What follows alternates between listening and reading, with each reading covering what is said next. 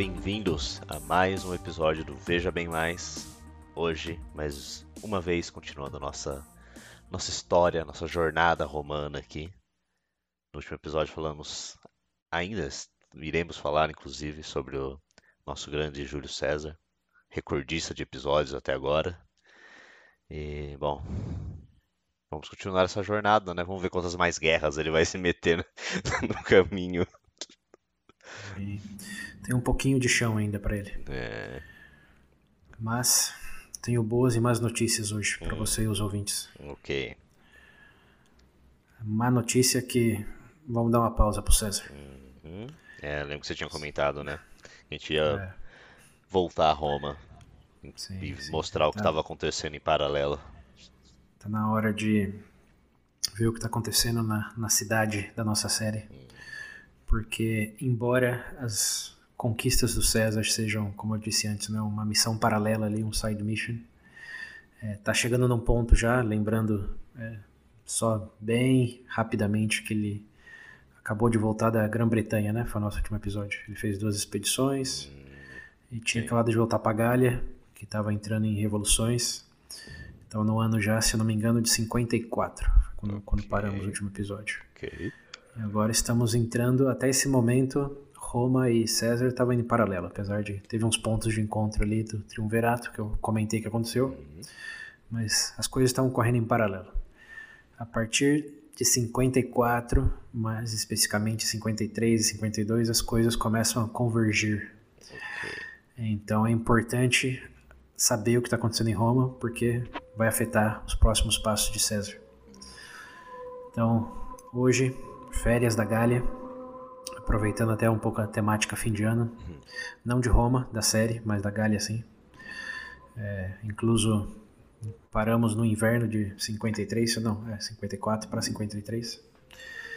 E vamos aproveitar essa pausa aí para ir lá para Roma, mas não em 54, senão que em- vamos voltar lá pro fim de 59. Ok. Só seis anos aí. Vou rebobinando. Lembra o que tinha acontecido em Roma em 59? Vamos começar por aí. Fazer um, um resumo 59. rápido, rápido. O César já tinha saído, não? Certo? Quiz, qui- quiz de escola. É, como chama em, português? É teste, né? Não é prova, é teste. É. Nossa, tem uma O que, coisa que que tava acontecendo em uma Roma em coisa que eu demoro pra 59? gravar são datas e nomes. Ah, tá, eu acho que o César já tinha saído, certo? Já não era mais. Tava, tava, tava saindo. Tava saindo. O 59 foi o ano do consulado dele. Foi o último ano? Eu não lembro. Foi, o- foi o ano do Ah, consulado o- ah, dele. é verdade, é um ano só. Ele foi cônsul com Bíbulos em 59. Bom, o que, que eu lembro? Enquanto ele era cônsul, que ele tinha parceria lá com os dois, né? Com, Sim. com o Gordo, Crácio Pompeu. com o Gordo e com. o Clássico Cu- cu- Pompeu. Curiosamente, você chama o crasso de gordo. Eu tava vendo a etimologia da palavra crasso. É. Em latim mesmo, é, é sólido, é espesso. Ou seja, você não tá muito errado na sua vendo? projeção, não. Ai, ai. Deixa eu ver, ele já, ele já tinha. Ele já tava com o cara lá, né, do, do lado dele, que alegadamente fez ele corno. Ou não? Porque eu Sim, lembro Clá- que. É, Pocher. isso, sim, que ele até foi adotado por, Isso. Vamos, vamos, por um plebeu mais, o- mais novo que ele. Resu- Resumo relâmpago Sim. é esse.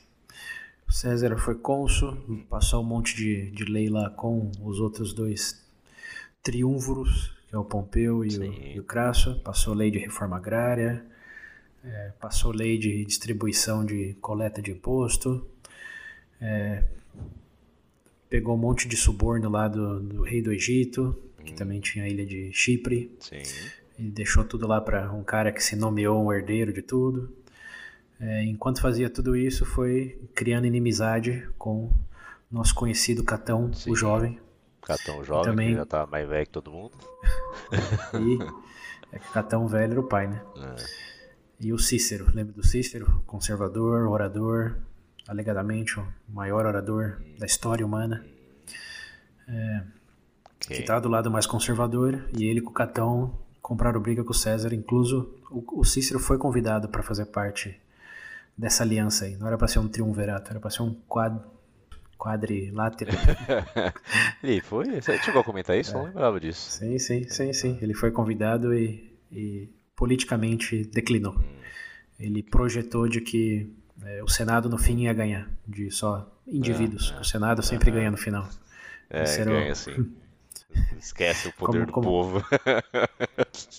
como o Sula ensinou, né? É. O Senado ganha no final. Hum. É, não, mas de certa forma a história mais recente é o Mário lá, sim, teve o seu poder, mas o, os conservadores, os opiates, e o, o Sula era parte disso. No final, era a memória mais recente aqueles que botaram ordem na, na bagunça. E o César e o Pompeu estavam para um lado mais popular, já né, até lembrando que o Mário era tio do César por casamento. Sim. E o Crasso não estava nem aí, a questão era grana. Mas o Cícero, por ser mais conservador, é, ele declinou fazendo essa projeção e ao longo dos tempos, ao longo do tempo, foi criando uma certa inimizade com com esse poder que se consolidou e aparentemente está fazendo o que queria explicitamente na frente de todo mundo. Sim. É, inclusive tem que lembrar também que o co-cônsul do César, o Biblos, lá não mandava em absolutamente nada.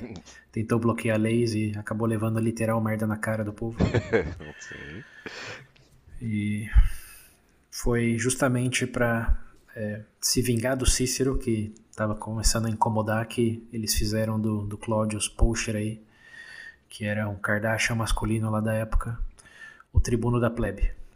Ele era um, um patrício, o Cláudio, é, mas através dessa tática de ser adotado por um plebeu, Sim. que lembrando era mais jovem do que ele mesmo, é, e com a bênção do, do Pontífice Maximus, que era o César, ele virou da plebe, virou Claudius em vez do Cláudio, e virou tribuno da plebe. Sim. O tribuno da plebe, lembrando, tinha todos aqueles poderes de veto, poder de é, sugerir legislação, como que eram os representantes da plebe em frente ao Senado. E o Senado já não era, como era mais conservador, não era amigo do César. É, na figura do Catão e do Cícero, o Cláudius era uma, um contrapeso a isso. E um contrapeso forte porque o Cláudius tinha um, uma legião de fãs é, e ele usava isso a favor dele, tendo até um, uma própria gangue de né, gladiadores e de pessoas que espontaneamente defendiam ele, brigavam por ele e andavam armados pela rua, né, protegendo ele. Okay. E o Claudius tinha um, em inglês eles diriam um bife, que é em português? Um ranço. Sim, é, tipo, é, tipo isso. Para usar termos do, dos jovens, né? Um ranço. Sim, é tinha um ranço grande com o Cícero, porque naquele, é, naquele escândalo da cerimônia da Boa Deusa, em que ele estava é, disfarçado de mulher numa cerimônia só para mulheres, que, liderada pela esposa do César naquele momento. O Cícero foi o único que testemunhou contra ele no julgamento, dizendo que, que o, o, Cláudio disse que ele não estava nem em Roma, que estava em outro lugar. E como só homem servia como testemunha, as 30 mulheres ou mais que viram ele não contava para nada. Sim. E todos os homens falaram: não, é realmente, eu não vi ele em Roma naquele dia. Mas o Cícero foi lá e falou: eu vi. Hum. E foi o único que foi contra. Sim. É, mas ainda assim, o, o, o Cláudio foi inocentado unanimamente por todos os, os, os, juízes. Claro que rolou muita grana por detrás disso. É, mas ficou esse, esse ranço aí do Cícero com quer dizer, do Cláudio com Cícero, porque o Cícero foi o único que testemunhou contra ele. Sim. Mesmo César, que é, foi alegadamente o mais prejudicado em tudo aí, testemunhou a favor do, do Cláudio, dizendo que ele também não sabia onde o Cláudio estava, que ele não viu ele com os próprios olhos, então não podia afirmar nada. Sim. É, ele tinha feito isso, lembrando, porque ele, o Cláudio era tão popular quanto ele, então eles juntos tinham uma força aí de influência grande entre o, os jovens romanos. E bem, Cláudios então vira tribuno da plebe e a primeira coisa que ele faz, meio retribuir o favor aí do, do César, é vetar o discurso de saída do Bíbulos. No, no fim, no último dia, o César fala tchau, tô indo pra Gália, depois de garantir lá as quatro legiões e as três províncias. E o Bíbulos vai discursar, querendo. É, bom, falar que o César é um, é um, corrupto que fez um monte de coisa legal e o, o Pocher, o, Pocher, o Cláudio veta ele como tribuno da plebe. Sim. E o Biblos nunca nem discursa. Hum, é, eu lembro disso, que ele nem. É. Né? Nem conseguiu começar. Né? Depois assim ainda falou, acaba... tava muito alto, não te escutei, perdão. não, isso daí foi. Você tá confundindo um pouco, mas o, o Clódius não deixou o Biblos falar. Ok. É, e assim acabou ano de 59. Aí também tem outro detalhe que o, o César deixou o, o, novo sogro dele como um dos cônsules. Claro que não deixou, né? Mas fez uma política forte para ele ser eleito. Ah, eu lembro. É, e, é, e tinha um outro cônsul X lá. Mas assim acaba o ano de, de 59. E a figura mais importante disso tudo aí é o Clódius. Porque ele é, vira tribuno da plebe no ano em que o César sai. Como tem um mês aí de intersecção, que ele bloqueia o discurso, mas ele vira cônsul, quer dizer, tribuno da plebe mesmo, no ano de 58, e César é cônsul em 59. Sim. Então, bem, agora sim. O que, que acontece em Roma depois que César parte lá para Gália? Algumas coisas. A principal delas, ou a primeira delas, é que o Cláudius realmente está surfando na, na onda do poder, da influência, e decide que ele precisa consertar algumas pendências aí de quando ele já não tinha tanto poder. Então, dado que ele era da facção popular, uma das primeiras legislações que ele propõe, é, não sei se você vai lembrar, mas tinha um, certo subsídio que existia para comprar grãos para é, a plebe romana, que lembrando, é, Roma já tinha mais de um milhão de habitantes nesse momento, e a grande maioria era pobre, porque só estava em Roma porque não tinha terras ou porque não era soldado em campanha. Sim. Então, se estava em Roma, é, é, bom, ou era dono de comércio, Sim. dono de propriedades, como Crasso, ou estava lá fazendo o que podia fazer para pagar o aluguel por dia ou por semana, como a gente comentou lá no, no episódio do dia a dia. Sim, sim. Então Roma nesse momento era uma comunidade carente, usando termos modernos. uma grande comunidade carente. O morro de Roma, pode-se dizer. e existia um subsídio dos grãos que foi é, estabelecido por, pelo irmão, o mais novinho lá, o Graco, Caio, Caio Graco. Hum. Ele também ganhou popularidade Bom, começou com os Gracos, essa questão de falar pelo povo, como você deve lembrar, né? Faz, sei lá, quase 100 anos agora, 130, que eles apareceram. E existiu esse apelo popular por causa de, ok, temos que cuidar da, da plebe romana. E existia um subsídio forte para os grãos desde essa época. Sim. Porém, era um subsídio, um desconto no valor. Sim. A primeira proposta do Cláudio foi, em vez de subsídio, por que não grátis? Por que, que o povo romano pobre tem que pagar pela comida quando eles já estão na cidade mais poderosa do mundo, conhecido. Ok. É, bom, não é muita surpresa concluir que se tem uma coisa que faz alguém popular é dar coisa grátis. É, sim. Então a popularidade dele subiu ainda mais com essa proposta.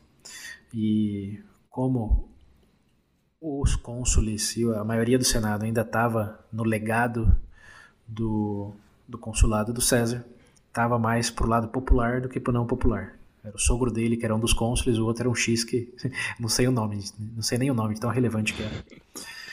É, e claro, o, o Crasso e o Pompeu ainda estavam lá e apoiavam essas medidas aí que favoreciam bom, o triunvirato, que é esse lado mais popular aí do, do Senado. É, né, nessa época o cônsul era o sogro do do César, do César é, e, um outro, e uma outra pessoa, X. Tá. É, bem, essa medida passa, é aprovada, embora com muito, muito é, protesto por parte do Catão, que falou que isso ia arruinar o tesouro romano. Hum. não tinha. que equivalia, sei lá, para chutar o um número, 10% subsídio é, do tesouro. Bom, o subsídio dos grãos afetava 10% do orçamento romano anual, e se fosse grátis ia afetar 40%, como assim, um aumento de três vezes no, no que Roma tinha que bancar. Sim. Então, foi contra, votou contra, mas foi minoria, e outro que falou contra também, obviamente, foi o Cícero, porque ele já não gostava do Clóvis, ele sabia que isso era uma medida populista, mais Sim. do que, é, bom, contextualizada ali dentro das variáveis. Mas enfim, eles perderam, é, o Claudius ficou mais popular ainda, a gangue dele aumentou e ele sentiu é, quase um cônsul pela toda a fama que ele tinha devido a ter proposto e passado essa legislação. Não era cônsul, mas é como quase se fosse dado o que ele acabou de, de fazer. É, e só um número interessante aí, ao redor de 200 mil pessoas foram afetadas diretamente por essa medida aí. Okay. É, deixaram de pagar qualquer coisa pelo, pelo insumo semanal de grãos. E essa regra aí, também outra curiosidade, ficou pelo resto do, da história da Roma Ocidental. Caraca. Vários, vários imperadores tentaram retroceder nisso daí, mas uma vez cedeu para alguém. É, é, o dar é fácil, retirar. É um problema. É, então, ficou. Foi um antes e depois aí nesse sentido. Se eu vi que em algum momento aí que é, Roma tinha grãos grátis aí, se você era pobre, lembra do Claudius Pusher. Foi ele que que martelou essa, essa lei aí ficou vigente por mais de 400 anos. Caraca. Então começou bem o ano dele, né? 58. Começou bem. Começou bem. Bom, uma vez que ele tinha mais apoio ainda, se sentia como mais numa bolha e mais protegido pelos próprios seguidores, ele decidiu que era hora de fazer algumas é, ajustes pessoais, não políticos. É, e o primeiro desse ajuste foi se livrar do Catão. Não no sentido físico, é. mas no sentido. É, lembra que tinha o.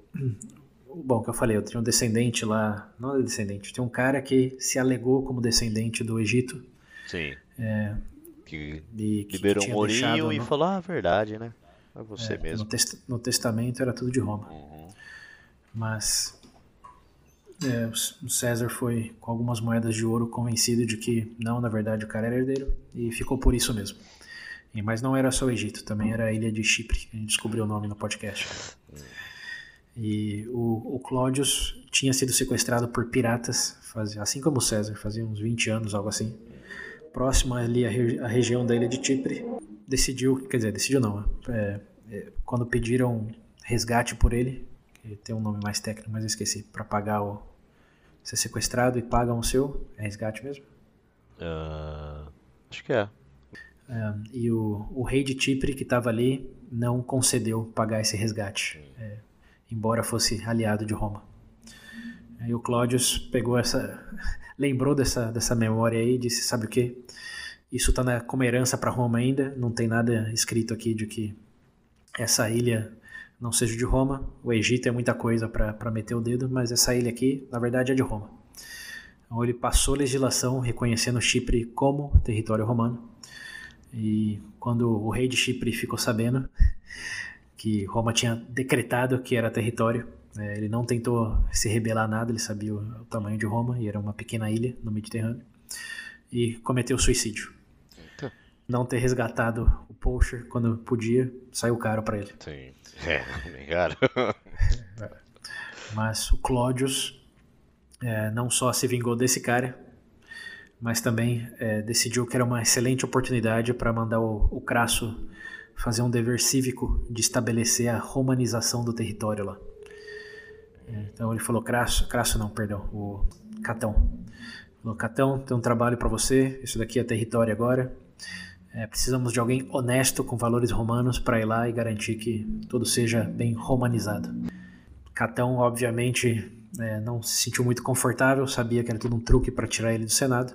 Sim. Mas, como era o Catão, ele não podia dizer não a uma determinação é, estabelecida ali no Senado. Não foi unânime, mas a maioria votou que sim. Então, Catão então como vocês dizem no mundo dos jogos, foi de base, mas não morreu. Só da, foi só da romana. Ok. e claro, com isso, o Poacher, o Claudius, tinha menos um opositor conservador ali no Senado. Né? Então ele Sim. matou. Bom, um ele matou literalmente com um incentivo para o suicídio, e o outro ele deu um, uma determinação cívica de que ele tinha que fazer o que era melhor para Roma, e ele foi. Então, Catão aí sai de cena. Caralho. É, Kardashian tá... Só... Tá bem. Tá bem. É, não, não é só um fanfarrão, ele tem certa, como diriam os gregos, estratégia por detrás da loucura. e já se livrou aí de, de um inimigo no Senado. Mas você lembra de com quem era o ranço dele, né? Não era com o Catão necessariamente. Ou era com o rei de Chipre. É, com, com Cícero. Ah, isso, é. é, tá. é. Era com que Cícero. Foi o, o cara que o que falou contra, contra, ele, né? É, e foi toda a razão que o César ajudou lá na, na adoção dele, né? como é um contrapeso para o Cícero. Sim. E bom, depois de essas duas conquistas, ele decide que é momento de focar no, na cereja do bolo.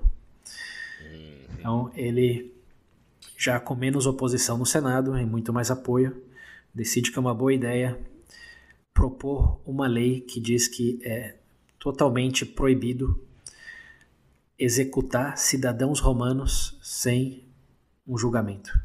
Ou sem, que diz em inglês, due process. Sem um processo, né? Sim. É, é ilegal executar cidadãos romanos sem um, um, processo legal. E essa lei, óbvio, é retroativa. Hum. Então, aí você lembra, você lembra, é, lembra de alguém que executou cidadãos romanos sem julgamento?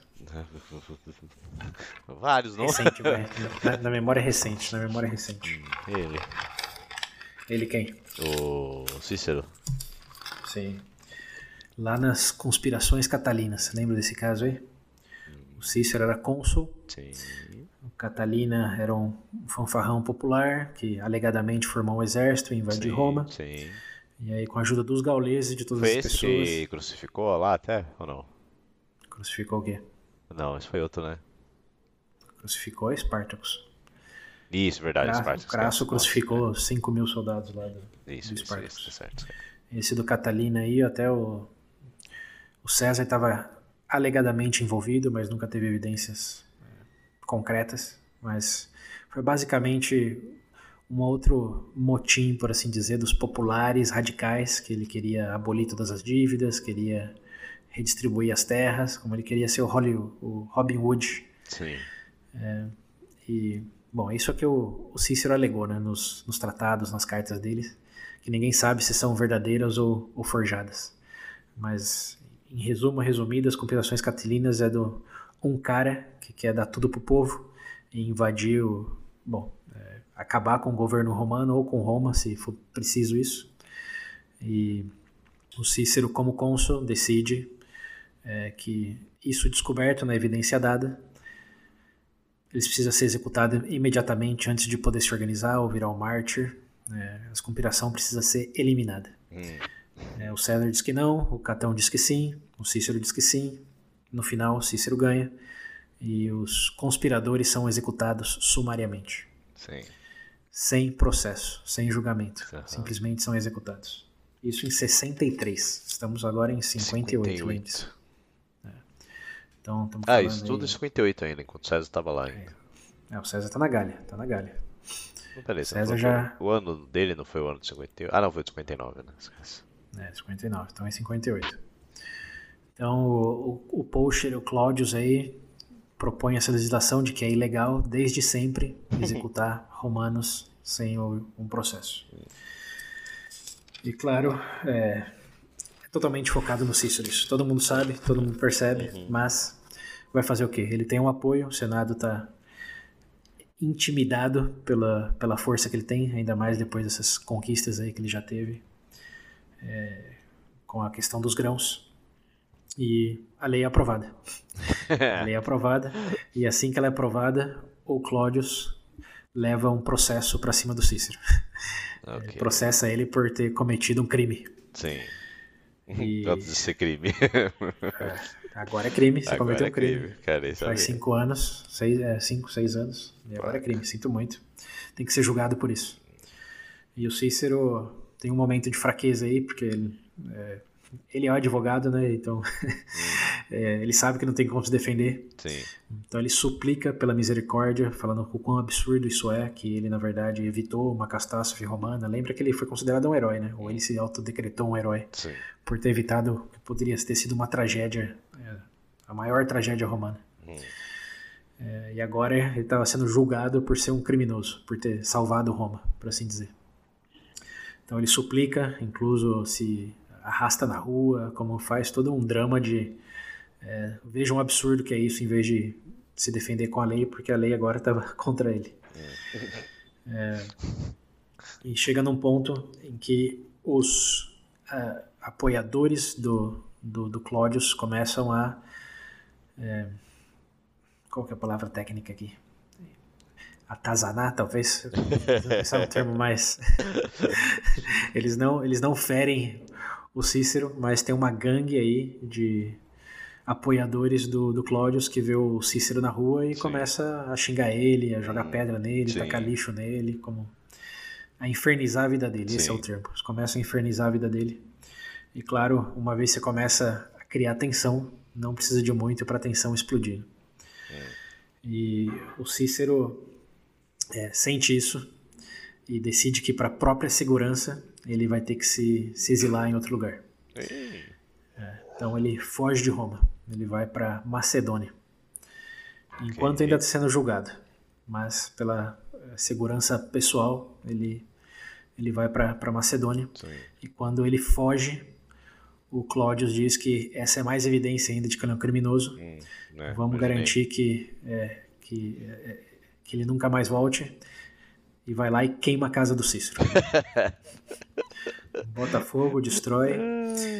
Ai, aí vem uma das melhores partes, que não só ele bota fogo, mas ele constrói um templo no terreno. Porque um templo vira é, um patrimônio público Sim. sagrado. Sim. Então, mesmo que se em algum momento o Cícero voltar, eles não podem demolir um, um templo. Sim. É sagrado, é legal. Então ele fez o equivalente a jogar sal na terra lá em Cartago. Caraca, é um pentelho, velho. É. Queimou a casa dele, construiu um templo em cima. E uma vez que ele já estava fora, é, sem muita surpresa, né? Ele é julgado, culpado e Sim. exilado. Então ele está banido de Roma. Hum. Ok. E lá na Macedônia ele fica bem triste. Porque ele era, foi um cônsul, foi um herói de Roma e agora estava exilado, casa queimada em Roma. É, e ele escreve algumas cartas aí que ele considera o suicídio nesse, nesse tempo aí que ele está exilado na Macedônia. Sim. É o, é o ponto mais baixo da vida do Cícero. Hum. É, e bem, isso é o ato final do Cláudius como, é, como tribuno da plebe. São aparentemente três coisinhas, mas com três grandes efeitos. Sim, sim. Deixando o Senado menos opiático ou menos conservador, se livrando também de inimigos que eram do. Bom, não inimigo não, mas incômodas né, para o triunvirato, que era o César, o Pompeu é, e o Crasso. E, enfim, estabelecendo que a base popular romana estava funcionando muito mais do que a base conservadora, Sim. mesmo que isso fosse é, na força das gangues, na intimidação, na corrupção.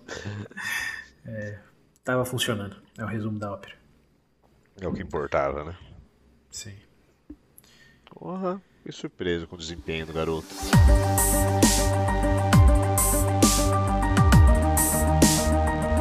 Bem, então assim termina o ano do, do, do, do.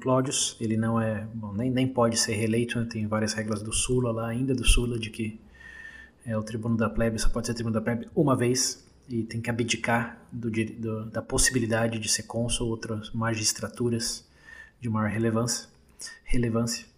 Então aí é, acaba o poder de tribuno da plebe do Cláudius, mas não a presença dele no Senado. Como ele teve uma magistratura, não sei se você lembra desse detalhe, mas todos que têm um cargo público ficam no Senado, como que viram senadores, Sim. ou têm presença no Senado pelo resto da vida. Okay. Então Cláudius continua por lá, só deixa de ser tribuno da plebe. Bem, o ano vira e dois novos cônsules entram na jogada. Também é o cônsul respectivo, cônsules X e Y. Hum, é, a única diferença aí é que o Y, por assim dizer, era apoiado pelo Pompeu. Hum, e o Pompeu, depois que o Cícero foi exilado, começou a receber cartas do Cícero suplicando para que o Pompeu ajudasse a voltar. Porque, bom, o Pompeu nunca teve a inimizade com Cícero que o César tinha uhum. e se levavam até bem, tudo considerado. E, bom, ele sabia que a razão de tudo isso era que o Cícero tinha é, incomodado o triunvirato. Okay. Então, Cícero, ao suplicar retorno, prometeu ao Pompeu que ele não criticaria mais nem ele, nem o Crasso, nem o César, se ele fosse é, aceito de volta em Roma. Sim. Então, Pompeu, já analisando que o Cícero era uma figura conhecido em Roma, tinha um peso político muito forte, era o melhor orador de todos, que agora que ele sentiu que não podia ir contra eles e estava prometendo é, não tentar isso de novo, que era melhor ter ele por perto do que ele longe. Afinal, Sim. de novo, ele era uma figura de peso em Roma. Sim. Então ele consulta com Crasso e com César, ainda lá na Gália, é, se eles podem ajudar o Cícero a voltar, dada essa promessa, e ambos dão um joinha, basicamente. Okay. Você não vai perturbar a gente mais? Ok. e junto a esse cônsul aí que ele apoiou, eles começam a fazer um plano para o Cícero voltar. É, então, esse cônsul aí propõe uma legislação para reverter o banimento do Cícero é, alegando que tinha sido herói de Roma, que não tinha feito nada contra o povo, é, que essa questão da lei retroativa aí é no mínimo é, questionável. Okay. Então, essa é a primeira coisa que esse novo cônsul faz. É, e a lei, o Senado ainda, na sua vasta maioria, né, já não tinha a presença do Poacher, já não tinha é, o Júlio César ali, se sentia mais confiante em apoiar os velhos amigos. Hum. Então eles votaram que sim, aprovava a lei que é, desbania o Cícero de Roma. Hum, ok. Porém, a lei tinha que ser aprovada, ou, é, como que é, ratificada pelos tribunos da plebe também. Lembra, os tribunos da plebe era o peso contra o Senado, então o Senado aprovou, mas tinha que ter o ok dos tribunos da plebe. Sim. Embora o Clódius não fosse mais tribuno, ele tinha muita influência sobre os tribunos. Então, quando ele ficou, ficou sabendo, não, porque ele estava no Senado, né? ele votou contra a lei, mas foi minoria. Mas quando foi para ratificar com os tribunos da plebe. E o, o Clódius, obviamente, não gostando de ter o seu êxito revertido, é, levemente, amigavelmente, leva toda a sua gangue de gladiadores e apoiadores no momento da votação aí dessa ratificação. Sim.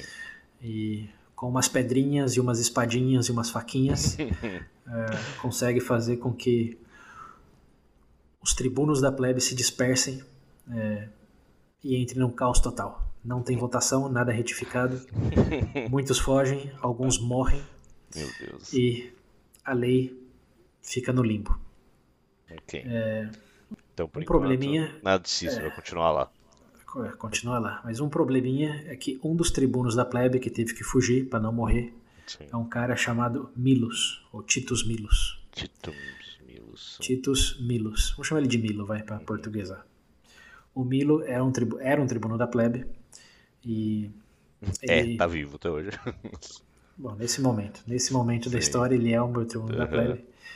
E gosta, gosta um pouco do Cícero, tem algum vínculo é, através de, de parentes com ele e também não discorda muito do lado conservador. É da plebe, mas tem um, como que é, um, um leaning, como que é assim em português? Uma pendência. Uma inclinação. Uma inclinação, isso aí. Uma Sim. inclinação para os conservadores. Uhum, okay. Então, quando ele vê esse ato aí de, é, de violência, é, de disrupção do processo legal e democrático de votação, ele decide que suficiente é suficiente. Se a gangue do Clódius vai decidir quem vota, quando vota e no que vota, eles precisam ter uma gangue também. Então o Milo com suas boas conexões e influências. É, tá forma sua... bem isso aí. é, ele forma sua própria grande de, de gladiadores Sim. e seguidores. Okay. É, lembrando, a gente já falou isso várias vezes, mas lembrando, Roma não tinha polícia e era proibido ter soldados armados em Roma. Sim. Então, basicamente, quem tinha gangue mandava na, um pedaço. Hum. Era o dono da, da rua, né, do bairro, do que seja. Não, não tinha o que fazer, não tinha é, segurança pública fora, é, dentro de Roma, né? Fora de Roma era o exército, dentro de Roma não tinha ninguém, era cada um por si. Se vira. É isso aí, tinha os escravos, se tivesse um escravo, né? É, mas no caso, com escravos, apoiadores e gladiadores, e os gladiadores, lembrando, eles eram libertos depois de conquistar certa fama ou se pagassem uma uma quantia e basicamente viravam mercenários, né? porque eles estão treinados para lutar e matar. Sim. E quem pagava bem, eles faziam a segurança privada, é o que a gente chama hoje em dia. Uhum. Então aí temos um, uh, uma mudança na dinâmica. Né? O Cláudius, por muito tempo, era o Bambambam Bam Bam, com seguidores e sua gangue, e agora um cara chamado Titus Milo tinha gangue também contra a, a gangue do Cláudius. Ok. Então foi basicamente vamos combater fogo com fogo. Hum. E quando você soma fogo em fogo, hum. qual é o resultado? Vai queimar Roma. é. O resultado é incêndio, e é isso é. que acontece. Não em Roma como um todo, sim, sim. mas vários, vários focos. É, as gangues começam a. Começa a explodir conflito nas ruas, é, nos, é, nas periferias de Roma. Uhum. Ela é tomada por violência que não é contida em só ameaças e apedrejamento. Eles começam a levar, embora não fosse permitido pela Constituição empunhar uma espada em Roma, eles começam a ter espadas ou facas maiores, vamos usar termos eufemísticos. A peixeira. É, não, é uma faca, meu amigo, é para cortar laranja, não, é, não é espada, não. E, bom, começa a aparecer rios de sangue em Roma nessa briga aí de, de conflitos. Basicamente, sempre que um tapava com o outro, acabava em pancadaria, acabava em assassinato. É, virou, ficou bem, bem caótico. Tão caótico que é, o povo começa a não conseguir mais sair nas ruas depois de um certo horário, como que é, como que chama isso aqui? Estado de não é estado de toque alerta. de recolher. Toque de recolher. Eles começam a se auto colocar um toque de recolher, Sim. porque a violência está sem precedentes. E o que que está causando isso é o Cícero. Hum. E o que o povo começa a se dar conta é que enquanto o Cícero estava lá, isso não acontecia. Então, hum. talvez essa lei não fosse a pior ideia do mundo. Como... Sim eles estavam brigando tanto, é assim, de duas umas. Eles estavam brigando tanto para que o Cícero voltasse, se ele voltasse, talvez a briga acabasse. Sim.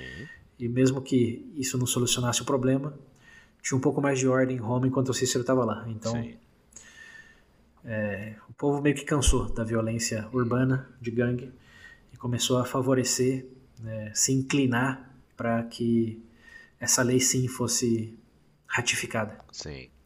Então, o Senado é, com algumas artimanhas aí, não vou entrar em detalhes, é, propôs a lei de novo, que eles já tinham aprovado, mas de certa maneira refraseada, com, apaziguando algumas coisinhas, aprovaram a mesma lei de novo e levaram para ratificar.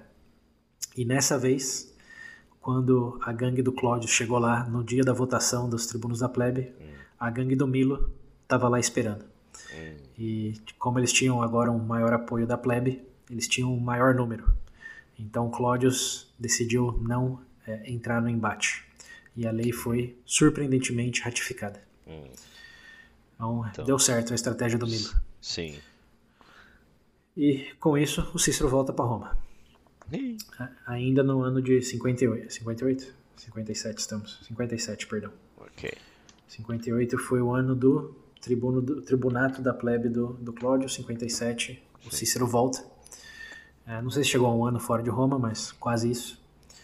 Ele volta num banho de glória, que hum. as pessoas realmente viram isso como uma vitória das pessoas, além do Senado, claro, que eu já queria isso no começo.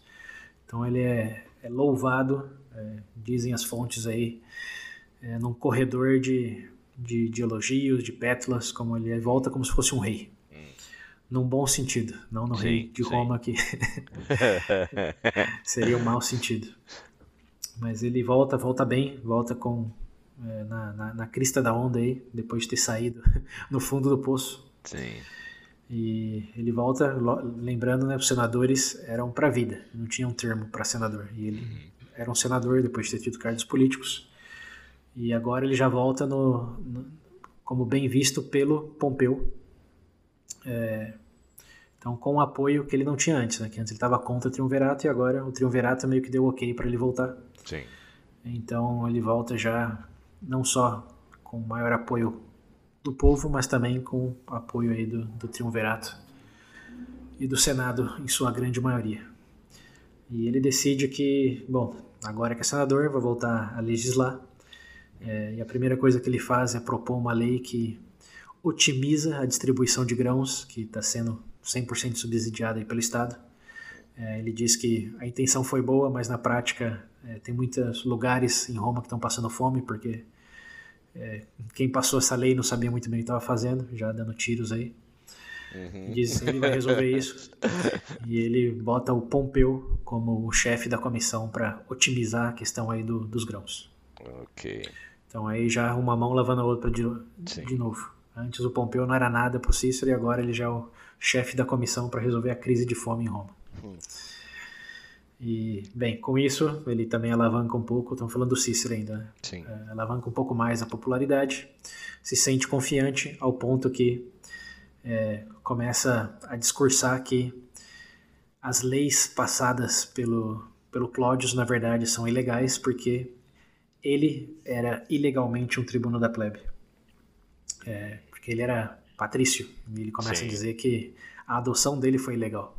É. Ele começa a querer corrigir algumas questões aí dos passados. É. Claro, deixava muito nítido que o objetivo era se vingar do Clódius. É, tem até uma passagem que ele vai na é, um equivalente à biblioteca lá romana, biblioteca, é biblioteca do estado, por assim dizer, e pega os papiros onde está a legislação do Clódius e rasga os papiros dizendo que aquilo não tem valor nenhum. Ai, que bravo ele. É. Se nota que o ranço agora é, é, é mútuo. de igual magnitude para ambos lados. Caralho. E, bem, isso obviamente é, cai na atenção do, do Claudius, que manda a gangue dele esclarecer o que está acontecendo aí com, com o Cícero. Vamos pra, pra que tanto rancor, cara? Você já voltou? Sim. Mas é, nesse questionamento eles apedrejam, ameaçam e faz com que o Cícero tenha que se esconder é, dentro do, do domicílio cercado pela gangue do Milo. Ou seja, é como se tivesse voltado um ano atrás. O Cícero escondido, protegido, é, agora com a gangue do Milo, que não existia antes. Mas é, voltou nesse estado de tensão. Gangue do, do Cláudius versus a gangue do Milo, Cícero escondido. e, Isso aí, bem, tô nada, voltou pro mesmo. é. Nesse meio tempo, enquanto ele ainda está escondido, sem o lugar, lembra que ele não tinha casa. Sim. Ele, é, a casa dele é um templo. É, ele, ele pede para o Senado que, bom, assim que ele está falando que as leis foram ilegais, ele diz que a construção do templo foi ilegal também. Então tem que demolir o templo. É, foi ilegal, não tem valor nenhum. E o Senado diz que coisas sagradas não é com eles, é com o colegiado lá dos pontífices. E quem que é o líder do ponti dos pontífices? Você lembra? Uh, não, quem, quem, quem, que é o Pontífice Maximus? Quem que é o Papa? Nossa, César. César. E cadê o César? Ah, tá lá nas guerras dele lá. Tá lá, né? Então não tem ninguém ali no colegiado dos pontífices, quer dizer, até tem, tem os subalternos. Sim. E o Cícero, lembrando, ele era o melhor orador de todos os tempos. Ele convence o colegiado dos pontífices de que o templo não tinha valor sagrado porque foi feito na base do ódio de Sim. forma ilegal. Uhum. E o Pontífice, então, manda uma carta para o Senado e diz: ó, é, se quiser demolir, pode demolir. Não, não, tá, não tá abençoado pela gente, não, esse templo. Uhum. E o Senado, bom, com a força do Senado, é, começam a, as obras de demolição e reconstrução da casa do, do Cícero. Bem, quando chegam lá os, vamos dizer, obreiros para fazer Sim. a demolição, Uhum. A gangue do Cláudio está lá esperando. e quando eles aparecem, eles botam Cara, eles para correr. É. Eles botam os obreiros para correr e diz: não só você não vai demolir e construir nada aqui, mas sabe o que? Eles foram lá e botaram fogo na casa do irmão do Cícero.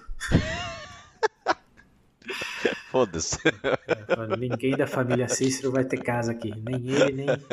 Se insistir muito, ninguém da família. É, meu Deus, que mundo bonito, sem. sem... É. Sem lei.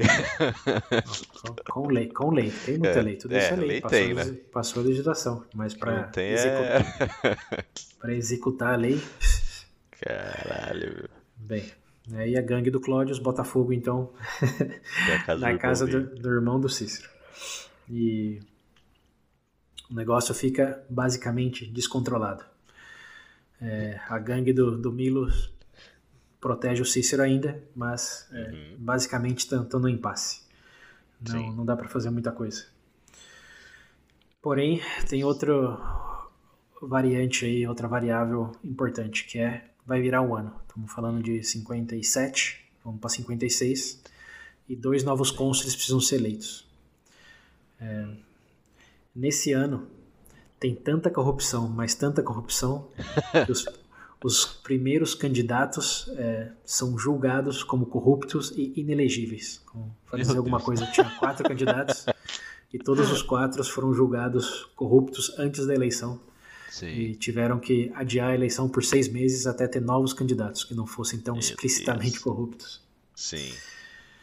E um desses novos candidatos, surpresa, surpresa, é o Milo. Ele se candidata e quando o Cláudio fica sabendo que ele está se candidatando, que é o chefe da, da gangue rival, obviamente diz inaceitável. É, enquanto estiver vivo isso não vai acontecer. Sim. E começa a explodir mais conflitos ainda em Roma. É, começa a ter mais focos de incêndio, mais briga de gangue. Roma basicamente vira um ringue entre a gangue do Cláudius e a gangue do Milo. Okay. A corrupção corrupção não, a violência é tamanha que chegam a surgir rumores de que alguém precisa botar ordem na casa. Alguém tipo o Sula fez lá antes. Sim. Alguém que pudesse ser tipo um ditador seria bom para apaziguar ou pacificar esse momento em Roma. Por enquanto, é tudo boatos. É, ok. Nesse meio tempo, com toda essa explosão, é, algo curioso acontece, que é que o, o Milo, como ele quer, ele quer ser um, um cônsul, ele leva o Cláudius a julgamento. Ele processa o Cláudius é, como um inimigo de Roma por estar incitando a violência é, urbana. Então ele faz disso um caso legal. Falou, ó, vou processar, você ser julgado, exilado, acaba o problema, eu posso ser cônsul. Essa foi a ideia dele. Sim. Então ele leva o, o Cláudius ao bom, processa o Cláudius por é, disruptor, por incita, incitador, bom, por causador de violência. Sim. E quando tem um julgamento, o Cláudius, com a gangue dele, intimida e suborna todos os juízes e é unanimemente, unanimamente inocentado. Ok. Assim como aconteceu lá no, é, no escândalo da, da Boa Deusa. Hum. Então, tiro no pé do, do Milos. Leva Sim. ele para. Tenta resolver isso no tribunal para fazer ele ser exilado. Ele é unanimemente inocentado. Claro que todo mundo aí sabe que é tudo, tudo teatro. Porque Sim. a violência tá ali e os juízes estão sendo intimidados pela violência para inocentar o, o Quer dizer, inocentar o Cláudio. E, bom, o coelho na cartola, a virada do jogo, é assim que o Cláudio é inocentado ele processa o Milo por ser um incitador Deus de violência. Céu. oh, mas tá uma novela esse negócio, hein? Ué. Cadê o César pra botar dar jeito nisso aí? É a história. Você tá achando aquele que vai ser o ditador que chega pra botar ordem na casa? Se é isso que você tá Podia, achando. se ele quisesse, do jeito que tá indo. Se é isso que você tá achando, continue achando. É, é, é. A, única, a única coisa que eu vou dizer é que no julgamento do Milo, para defender ele, aparece um cara chamado Pompeu. Lembra o Pompeu? Sim. Que, é, tinha apoiado lá o cônsul que tinha trazido o Cícero de volta e também é, tinha um bom, tinha uma certa inimizade já com com o Poacher por tudo que ele estava causando aí de distúrbios.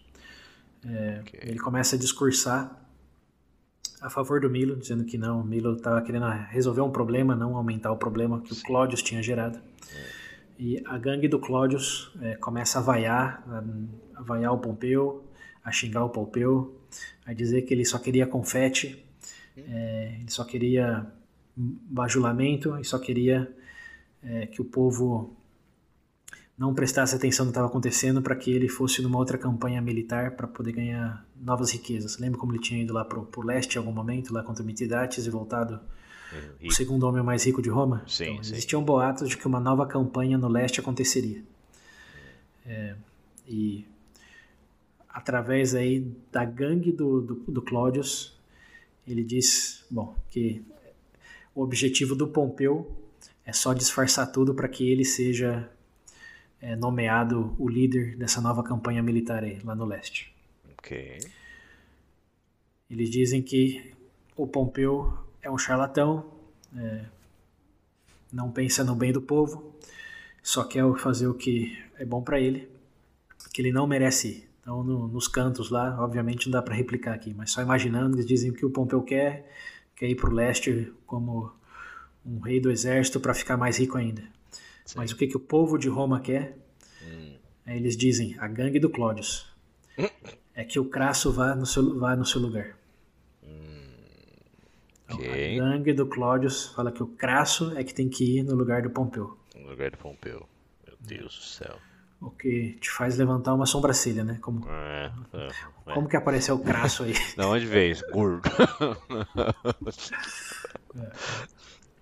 E aí tem uma teoria da conspiração enorme, que muitas fontes aí vão ver isso, incluso documentários, eh, podcasts, de que alegadamente fica claro nesse momento que quem estava apoiando toda essa gangue aí do Clódius era o Crasso. O Crasso era o homem por detrás da cortina do Clódius. Que... Ele estava pagando os gladiadores, estava armando eles. Mas que era uma maneira... É, então, que ele que estava financiando toda a operação do Clódius com o objetivo final de é, ele ser visto como um herói e ele é, ser mandado para as campanhas no leste para ter o, o grande ainda. triunfo militar que ele nunca é, teve. Exato, ainda em busca da, da, da honra dele.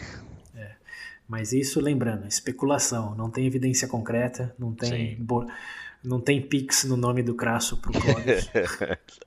só fofoquinha, só.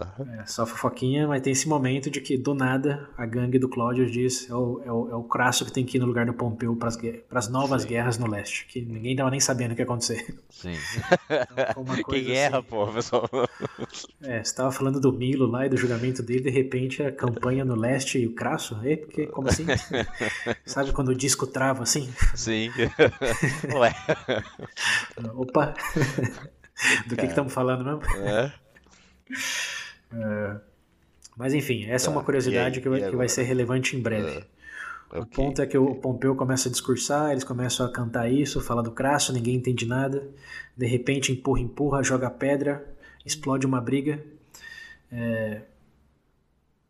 E o, o Pompeu é, tem que sair fugido, hum. sem entender muito o que está acontecendo ainda. Sim. Ele só fica preocupado que o, o Crasso é, realmente pode estar por trás da, do Clódius e que ele seja assassinado eventualmente pela gangue do, do Clódius.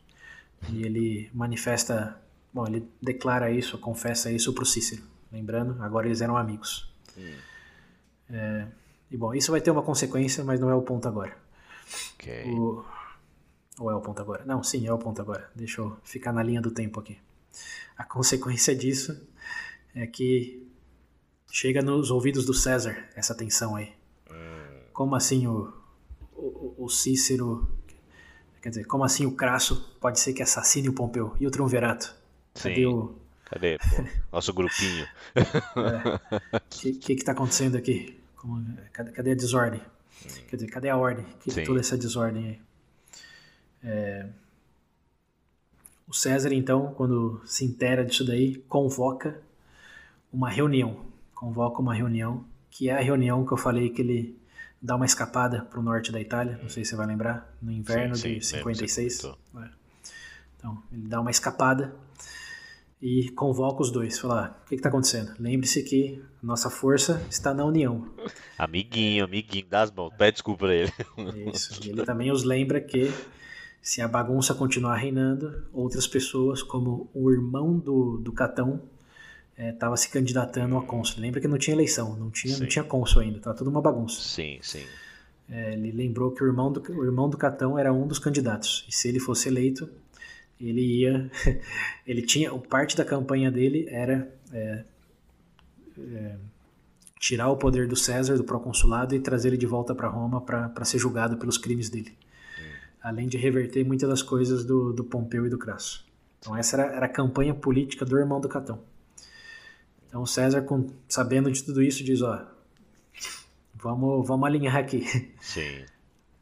Tem que ter uma união, se der brecha, vai ser eleito vai os nossos inimigos. Todo mundo aqui. É, e vai dar ruim em geral. Então, vamos lembrar, deu um mendinho lá pros dois.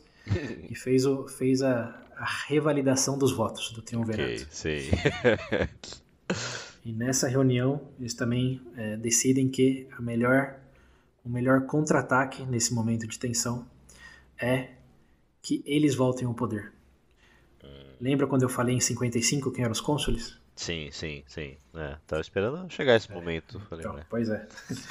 O César dá a ideia de que o melhor contra-ataque é o ataque. Então, Sim. que em vez de é, fazer alianças aí individual e apoiar uma gangue ou outra, Os que dois. eles tinham que se candidatar aos cônsules, que eles virassem os cônsules novamente. Eles já estavam. Eles tinham sido em 71, se eu não me engano. Então já tinha passado bem mais de 10 anos. Sim. Eles podiam facilmente virar cônsules e acabar com, com todos esses joguinhos aí e a questão das gangues. É, e bem, é isso que eles fazem. e o grande ponto aí surpreendente não é que eles viram cônsules, mas que para virar cônsules, como já foi adiada a eleição, e agora eles decidem começar uma campanha. Ah, Então, até eles é, conseguirem montar a plataforma, convencer o povo, é, e convencer com fortes aspas, né, a votar neles, eles precisam de mais tempo. E como que eles ganham mais tempo? Só se o caos for mantido em Roma. ah, E para isso, o César, em paralelo, manda uma carta para o Cláudius. Lembra que foi o César que abençoou lá a adoção dele. Sim. Ele manda uma carta, o César manda uma carta para o Cláudius pedindo para ele é, apoiar a candidatura do Pompeu e do Crassus, é, mantendo o que ele estava fazendo em Roma, mantendo a bagunça até eles conseguirem tempo para se eleger. E promete que na próxima eleição, no ano de 54, o, o, o César e o Triunvirato vai ajudar que o irmão dele, um outro Cláudius, é, vire cônsul. Então esse é o acordo. Sua bagunça aí foi problemática, mas mantenha ela ativa enquanto os dois viram cônsules. E no ano seguinte te apoiaremos para fazer com que seu irmão vire um cônsul. Ok.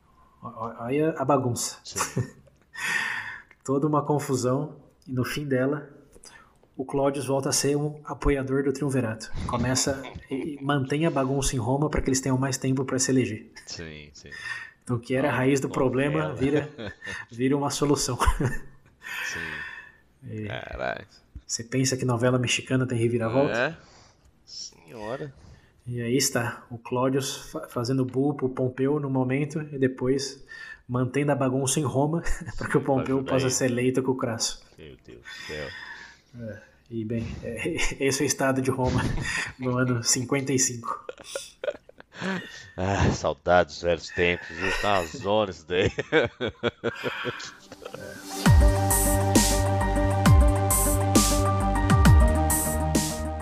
Bem, chega o ano de 55 então, e surpresa, surpresa, para ninguém, Crasso e Pompeu são eleitos cônsules.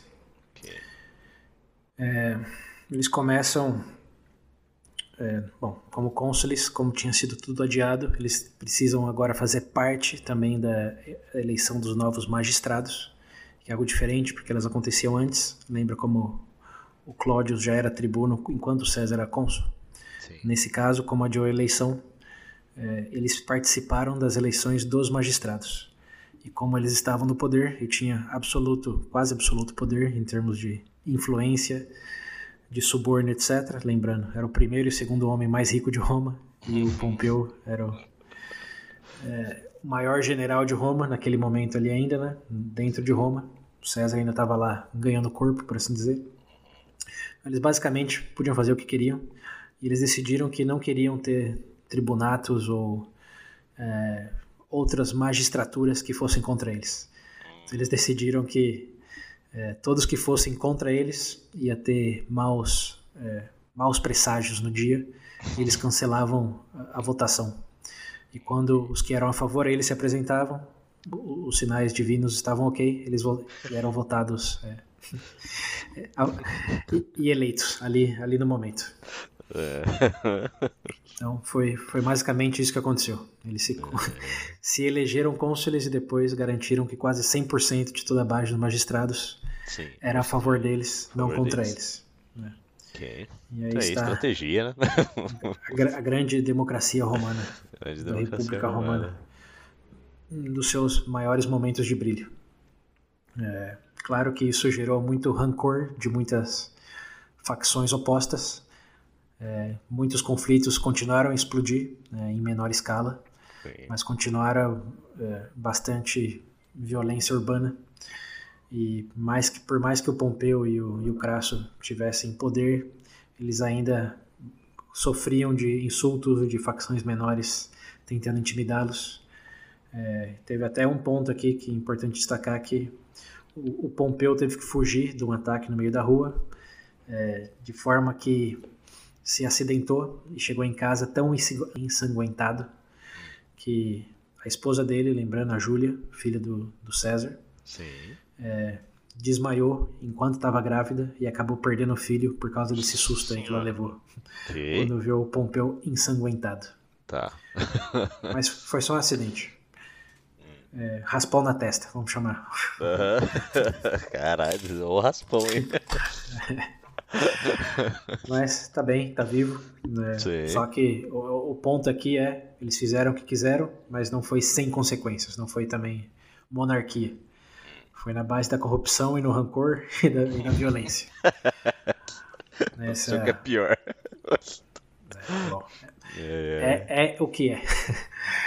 Mas, uhum. de todas formas, é, isso garantido, que já não tinha ninguém contra eles, Sim. eles decidiram passar umas novas leis, umas novas leis. E a primeira delas foi é, estender o proconsulado do César por mais cinco anos. Lembra quando eu disse que ele tinha de 59 até 54? É, sim, sim. Que aí então, nesse ano, ganhando mais. É, 55, olha coincidência. Primeira lei, vamos estender os proconsulados por 10 anos, não mais 5. Faz muito mais sentido que seja 10. É esse Senão, menino lá. é, e em paralelo, é, eles se assignaram províncias também. Como enquanto eles eram consulados, falaram: quando eu acabar o meu consulado, eu serei Pompeu, procônsul da Espanha, e eu, Crasso, serei procônsul é, do leste, da região da Síria, mais especificamente. Okay. Lembra quando existia aquela, aquele papo de campanha na, no leste. No leste, sim. É, então, aí com já o poder estabelecido, a legislação passada, que é, quase uma piada né, de como você passa a lei. Que você faz, você carimba e você é o maior favorecido. É, mas eles fizeram isso. O Pompeu basicamente disse pro Crasso: Você quer ir para lá brincar de, de general? Boa sorte. Eu já, já tenho minha glória, já tenho minhas terras. Vou lá, tenho minha... minhas terras já vem. Tem aqui minha querida esposa que eu amo aqui, lembra que ele amava muito a Júlia. É, seja, seja, feliz lá. E ele ficou com a Espanha e ele botou no, na lei um asterisco de que a partir daquele momento o procônsul poderia legislar o seu consulado desde Roma. Ou seja, não precisava nem ir para Espanha. é meu, tá? É, tava tão de boa que ele se deu até o direito de fazer home office. É isso, é isso que eu ia falar. É. E o Crasso, claro, também botou um asterisco que favorecia ele, não só ele, mas também o César, mas mais do que nada ele, é, botando um asterisco de que os procônsules, a partir daquele momento, teriam o total e absoluto direito de declarar guerra independente da aprovação do Senado. Ou seja, toda a minha província, quero declarar guerra, problema é meu, não de sim. Roma e do Senado. É, sim. O que... Então foi pra lá falou, bom, vou guerrear, vou arrumar briga. É, mas ó, lembrando, não, não, não, não, não só ele. Quem que tava causando altos, tava é, tendo é. grandes aventuras esse, pra cima da Itália ali. Esse, esse, outro aí tá se divertindo até demais já. É, atravessando o rio. Só não ficar preocupante. Invadindo até a Grã-Bretanha porque tinha é, ajudado então... o inimigo em algum momento. Como assim? Te deram comida? Ah, não. É, imagina como vai ser no futuro. Começa com sanduíche e termina em bomba atômica, né? É. Mas, é, enfim, foi, foi. Essa é a única legislação que vale a pena falar desse consulado deles, porque é, é muita, é muita conveniência para todos os envolvidos. Sim. Lembrando que eles não podem ser julgados, né? não pode ir a julgamento, eles têm a proteção legal enquanto eles tiverem um ofício. Sim. Então o César ganhou mais cinco anos de ofício e eles se deram também cinco anos, mais o, as províncias, Sim. mais legiões, mais o poder de home office, mais poder declarar guerra sem aprovação do Senado. Quer mais? Ai, meu Deus do céu. E o Senado com isso tudo? Nada, né? Fazer o Ué, quê? Lembra que os magistrados eram todos agora apoiadores. Apoiadores deles, na verdade. Nada, tinha o Catão ainda, mas ele, ele, ele falava contra. Boa sorte. claro. O, o Catão sempre foi contra. Sim, Mas era uma voz só. sim. Nem, no nem meio- nem era escutado. É, exato. Era um- uma voz ignorada, nada mais que Sim. isso. E o Cícero ficou quieto, porque o Cícero já não podia ir contra ninguém. Ai, meu Deus do céu. E Tá bem, bom o e negócio. Esse foi basicamente o, o consulado dos dois, e o ano de Sim. 55. Ok. Nenhum grande acontecimento, a violência deu uma apaziguada de- depois de um tempo, Uhum. até porque não tinha mais o que fazer. Sim. Ah, eu, o Kardashian lá. O Kardashian O... estava esperando o consulado de 54, que o irmão dele Sim. ia, ia Fez ser... a parte dele, agora Isso, tá aguardando ficou a de- recompensa. Ele ficou de boinha. E aí vamos pro ano de 54, 54 que 54. é, é com 53 e 52 os três anos mais fatídicos desse período da história romana. Uai. É. Bom, vamos começar pelo, pelo começo. Nova, novas eleições, Crasso e Pompeu, acabou, acabou, acabou o papel deles, né? Falou, valeu, vou lá pro o Pompeu não. Pompeu fica em Roma, mas o Né, Crasso, é, o Crasso parte lá para é, para região, da Meso- região da Mesopotâmia, para Síria. É, o César fica lá resolvendo os problemas de pacificação dele. E bom, novas eleições e tandandandan, um novo cônsul é irmão do Clódius. Sim. Pro- professa, Ok. promessa feita, promessa cumprida. É isso. É, Porém, o outro cônsul é o irmão do Catão. Ai, consegue ser eleito.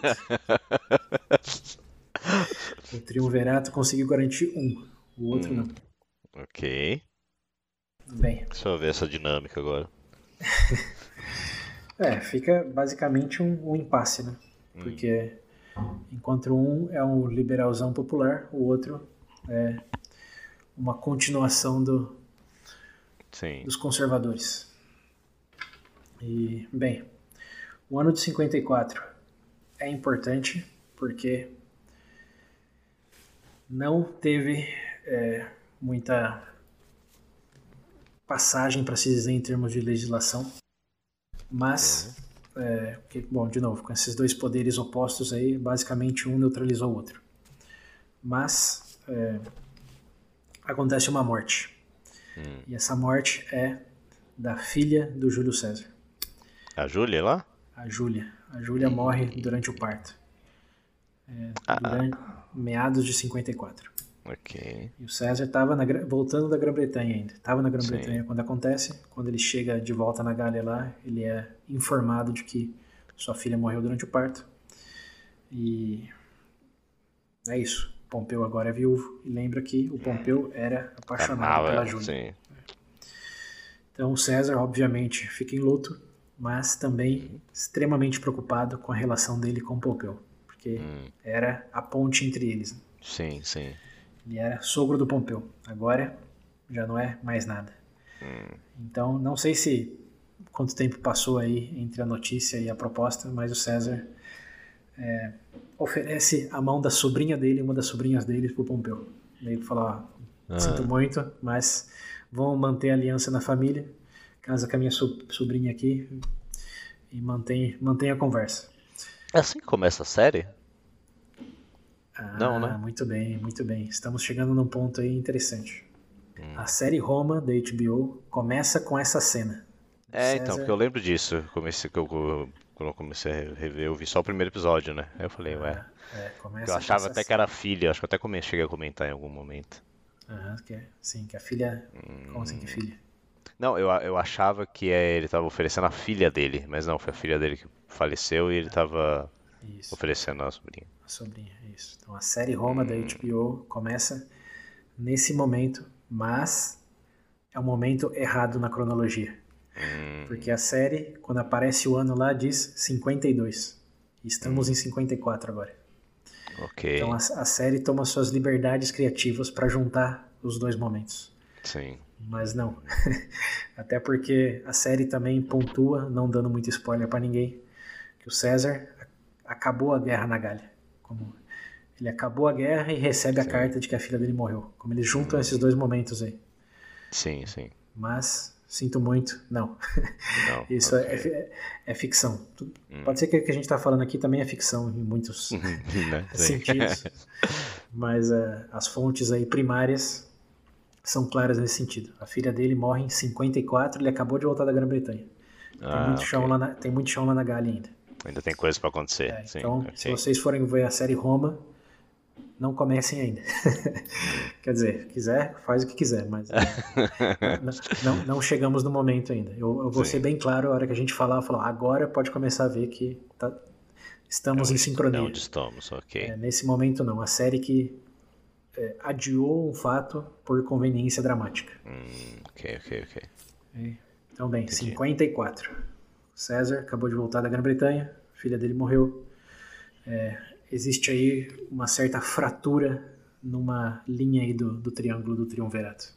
Porque o Pompeu diz não à proposta do César. Ele está em luto, ele Ih. gostava muito da Júlia, diz que, que não. Não tem detalhes se falou não por agora ou não, nem, me- Hum. nem fala mais comigo. Provavelmente não foi assim, né? Mas naquele momento ele diz não. E como eu disse, eu não sei se chegou a carta, ele já mandou uma carta de volta falando, então caso com a minha sobrinha. Eu acho que não foi Sim. assim. Deve ter passado alguns meses aí até ele falar, ó, respeitando o período de luto, vamos pensar no futuro. Aqui é a Sim. proposta, e o Pompeu falou não. Ok. E bem, e o Crasso já tinha partido lá para Síria. E vamos falar do Crasso no fim do episódio. Hum. Finalmente vamos entender o que significa um erro crasso. Ah, finally. Vai fazer merda, né? É, é interessante essa parte, é por isso que eu tô deixando por último. Vamos- terminar com, com a recheia, do, o recheio do, da bolacha. Deixar por ok, último. ok. Boa. Mas agora estamos ainda com, com o Pompeu aí, 54. É, tá em luto. É, é um ponto interessante aí em toda, toda a narrativa. Então, lembre-se desse detalhe aí. Ok. É, mas bem, o que acontece em 54 então, além da morte da, da Júlia? Então, o que acontece é que a violência urbana volta a aparecer em Roma, com impasse no Senado, a não presença do Crasso, o Pompeu em luto, a cidade meio que volta às mãos de meio que terra de ninguém. E Sim. o ano passa relativamente rápido, mas para as eleições de 53, lembrando estamos em 54, acontece basicamente a mesma coisa que lá de 56 para 55. A corrupção é explícita, é extrema. É, nesse momento, na verdade, é que eles falam que é, é todo mundo tão corrupto que é inelegível. Eu me enganei aí na linha do tempo, não foi em 56, foi agora em 54 para 53. Ah, Teve- do... É, que eles adiaram por seis meses Sim. porque era todo mundo inelegível, foi agora Sim. em, em 53. Perdão pela confusão, ouvintes, mas mu- muitas coisas. ah tá. De, to- de todas formas, é, foi só um detalhe, como que teve a tensão lá com o Milo, com o Cláudius, aconteceu, que o César ficou sabendo aí do, do Crasso também podendo Sim. assassinar o Pompeu em algum momento, tudo isso daí Uhum. permanece o mesmo. A única correção é essa, de que é, os inelegíveis foi no ano de 53, é, 54 para 53, não 56 para Tá. 55. Ok. E foi nesse ano também que o Milo se candidata. Não foi lá, é agora. Hum, Então foi tá, toda aquela ok. bagunça, mas a bagunça em detalhe é essa de agora, não aquela de antes. Uhum, Ok, ok. Confusão, confusãozinha à parte. Na Ops. então agora o Milo. Agora que o Milo se candidatar. candidata. é. Depois de Tá, que tá. foi declarado inelegível lá um monte de gente, Sim, eles estão sim. adiando as eleições. Mas antes dele tava o. É, o, irmão, o, O filho do. o irmão, irmão do, do Cláudius. Era irmão do. Claudius e o filho do Crasso, né? Não, do Crasso Não, não, do. Irmão do Catão. Catão, isso, do Catão. Irmão do Catão e o irmão do, do Cláudius. Ok. Então, aí agora, na verdade, faz até mais sentido. ó. Que quando o Cláudius descobre que o Milo está se candidatando para ser o próximo cônsul, quando o irmão dele é o cônsul atual, Sim. aí que, ele, aí que ele pistola. Hum, É, Eles tiveram as ok. brigas dele, o julgamento ainda aconteceu lá em 56, como isso daí permanece na linha do tempo. uhum, Mas a pistolagem do Claudius contra o, o Milo é agora. É agora que ele realmente chuta o pau da barraca e fala: Isso não vai acontecer enquanto eu estiver vivo. Hum, E aí ok. que a violência realmente explode em Roma, é, com conflitos quase diários. É, o Milo, o Milo não, o Claudius explicitamente tacando fogo em lugares públicos para deixar claro de que enquanto o Milo for candidato, a violência vai continuar em Roma. Ok. E é aí que começam é, os rumores de que alguém precisa botar ordem na casa. É nesse momento, não é lá em 56. Ok, ok. 56 é só bagunça política mais normalizada. Agora que Tá. O papo de ditador começa a aparecer, por causa do que o Cláudio está fazendo é, contra essa candidatura do Milo. Tá, ok. Então, agora sim, tudo claro aí na sua mente? Sim. Sim, boa. Então agora acontece algumas coisas pivotais. Eu falei que três coisas fatídicas aconteciam entre esses anos aí. A primeira é que a, a Júlia morre. Uhum. Então tem uma fratura aí entre o César e o Pompeu. Por enquanto é só uma fratura. Segunda coisa acontece agora. Nessas brigas aí de gangues entre o Milo e o, o Cláudius, é, a cidade fica extremamente dividida. As eleições são adiadas. Os cônsules que eram lá o irmão do Cláudius e o irmão do Catão O Cláudio chegam no fim do termo e se retiram. E Roma fica sem cônsul. Como já é janeiro de 53 e não tem cônsul, Sim. porque novos não foram eleitos por causa da corrupção e da violência. Hum. É, e nesse clima, um dia, a gangue do Cláudius tá na Via Ápia, lembra da velha e boa Via Ápia? Sim. Sim. Tava na Via Ápia, meio que patrulhando ali para ver se não encontrava nenhum fanfarrão da, da gangue do Cláudius, do, do Milo, quer dizer. E a gangue do Milo aparece. Só que Ok. ambos estavam com os líderes. Tava o Milo e a gangue e o Cláudius e a gangue. Ok. Se cruzaram na rua, ambos com as gangues. Hum. Olhando um no, no- no olho do outro. As fontes dizem que, já sabendo que vai dar muita merda se explodir com qualquer conflito naquele momento, eles passam calmamente um ao lado do outro, como se fosse informação militar. Sim. Só se encarando em absoluto silêncio. Uma gangue encarando a outra, um líder encarando o outro. Ok.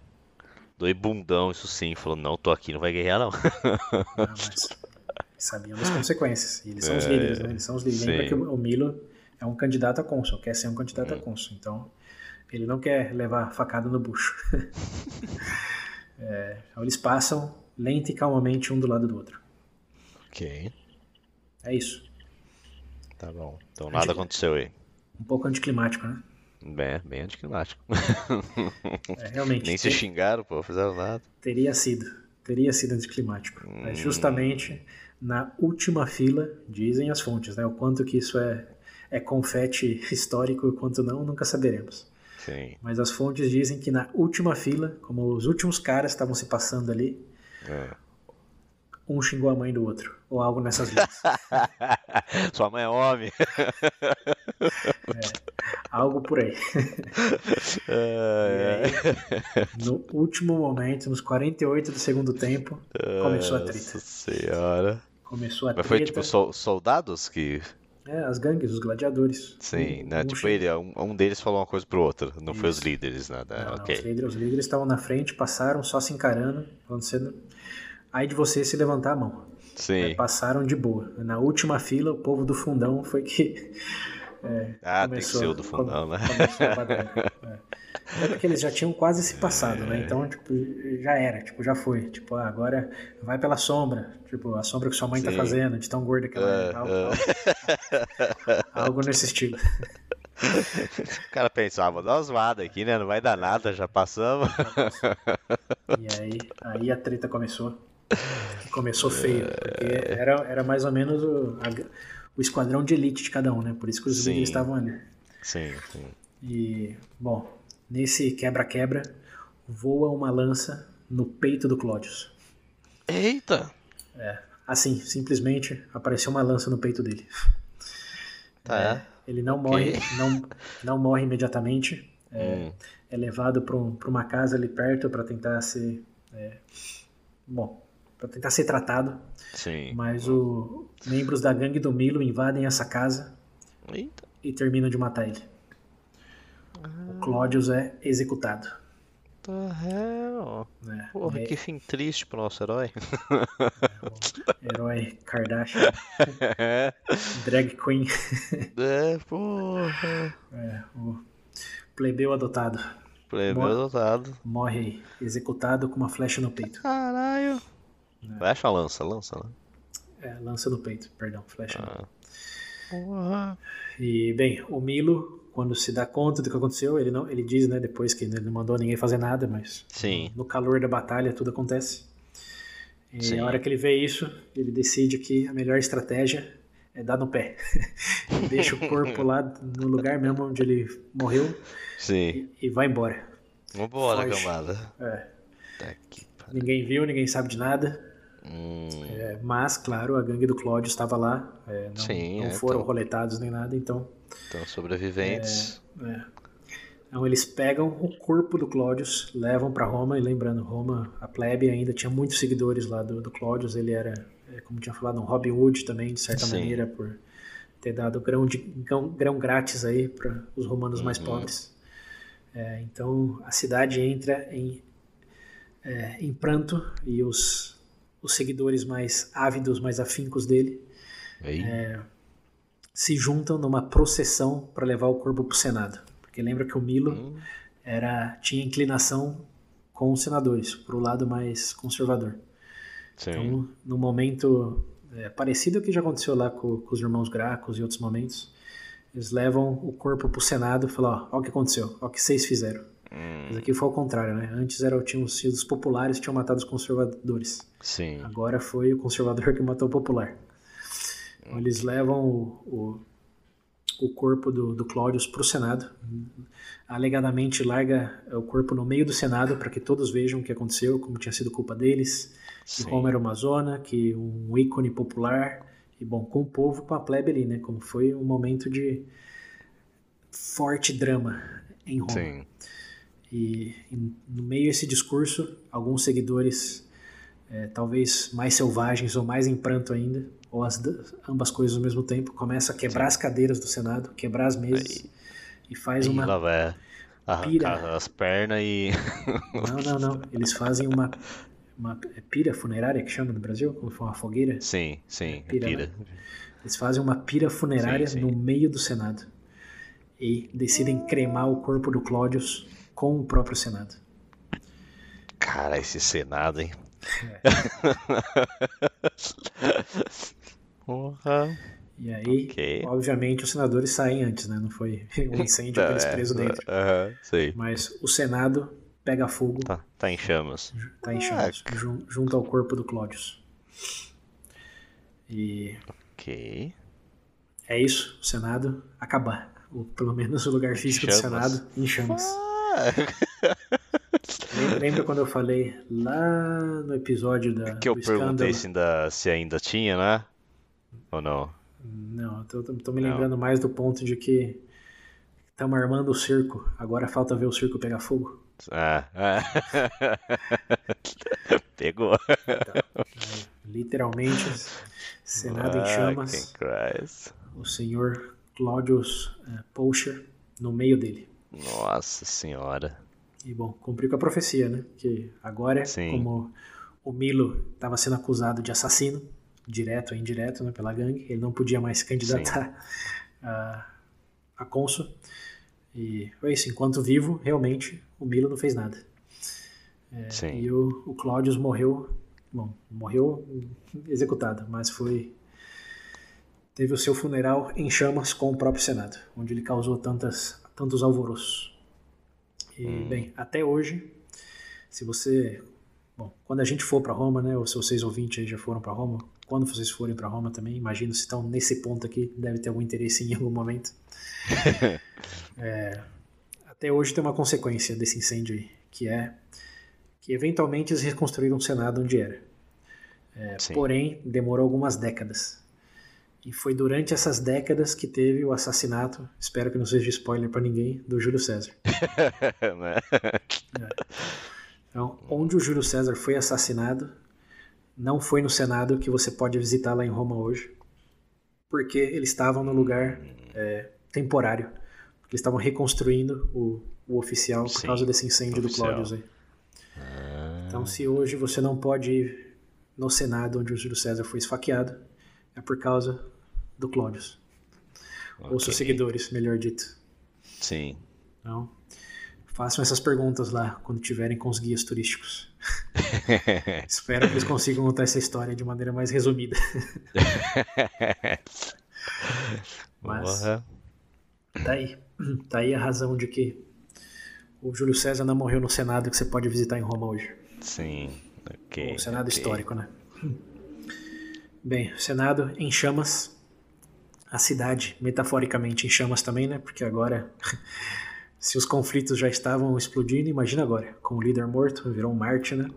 Sim. É, tudo meio que multiplicou por 10. Então as brigas começaram cada vez mais constante, é, o toque de recolher cada vez mais cedo no dia. E aquele papo de que alguém precisava botar ordem nas coisas começou a ganhar mais força. Tinha um cara que estava ali ainda, que era um competente, absoluto competente general militar. Qual é o nome dele? O Pompeu. Exato. É o único cara, general militar bom, que está em Roma ainda. Uhum, então sim. o Senado meio que vai às súplicas do Pompeu para que ele consiga ajudar a botar ordem na casa. Hum, e o Pompeu ainda está um pouco em luto, mas tem que fazer o dever dele, né? Como Sim. uma pessoa mais, mais sênior, mais competente. Sim. É, ele aceita o, o pedido do Senado e basicamente pede para que seja consagrado, é, não ditador, porque ainda tinha é, traumas do Sula. O Sula foi o último ditador, né? O ditador perpétuo. Sim. É, então ele, ele pede, ele fala assim, eu faço o que vocês querem, mas que, que seja oficial. É, em vez de ditador, lembra que não tinha tido eleição, estava sem cônsul em Roma, por causa do, do atraso. Ele diz, me faça cônsul então, já que é, ditador não pega bem. Hum. E lembra que ele tinha sido cônsul fazia o quê? Um ano agora. 55, estamos em 53 para 52. Nem, nem dois anos. Sim.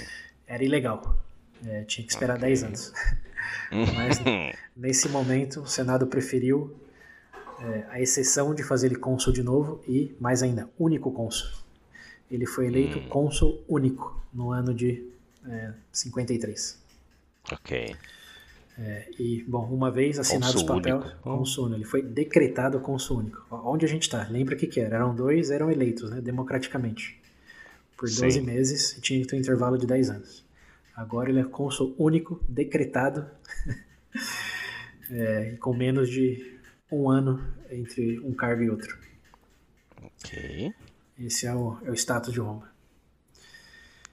E bem, já agora com o poder, ele decide abrir outra exceção e abrir as portas de Roma para o seu exército. Lembra que ele tinha um exército lá do leste das conquistas, o seu exército, é, como chama? Sênior. Hum. Então ele chama, o exército estava espalhado ali pela Itália, estava lá nas fazendinhas dele. Lembra que até o César tinha ajudado a passar a redistribuição para os veteranos, essa palavra, estava procurando os veteranos hum, do okay, Pompeu. Sim. Então ele chama os veteranos de volta e de repente tem um exército romano em Roma de novo. Ok. Mas agora liderado pelo Pompeu, aprovado pelo Senado, simplesmente para diminuir a violência. Hum. É, então, nesse caso, não é tão trágico, surpreendentemente, pelo Sim. menos não ainda. É, ainda. o exército chega e realmente pacifica as coisas. É, dizem aqui que tem hum. aproximadamente um soldado por quadra em Roma. É, garantindo que nenhuma gangue esteja fazendo roaça, que ninguém esteja andando armado, como Sim. Os legionários estão ali. A hum. bagunça acabou. A farra já era. Okay. É, enquanto isso, o Milo, também no exercício político, é julgado pelo atentado contra é, uma figura pública romana, lembrando que o Cláudio era senador. E Sim. por mais que tenha sido indireto, ele é julgado culpado e é exilado de Roma. Então aí termina a história do Milo. Não é morto nem nada, mas numa orquestração política é parte de fazer as pazes, né? É, que o, o Cláudio tinha uns seguidores ainda e o Pompeu disse, ó, acabou a farra, foi julgado, está exilado, nunca mais pode aparecer em Roma. Vamos voltar à normalidade agora. Bem, okay. o único detalhe é que essa normalidade era traduzida em Pompeu como o cônsul único com o exército dentro da cidade de Roma. Esse era o, no, era o novo normal. Hum. Bem, vamos deixar o Pompeu por aí. Isso era um okay. ano de 53, já quase indo para 52. Ok. Certo? Certo. Então, aí deixamos o Pompeu.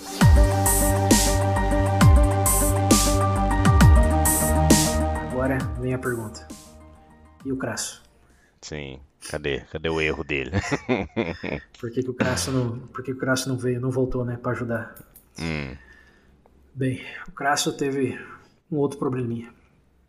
E o probleminha dele começa justamente na decisão dele de ir lá para a Síria.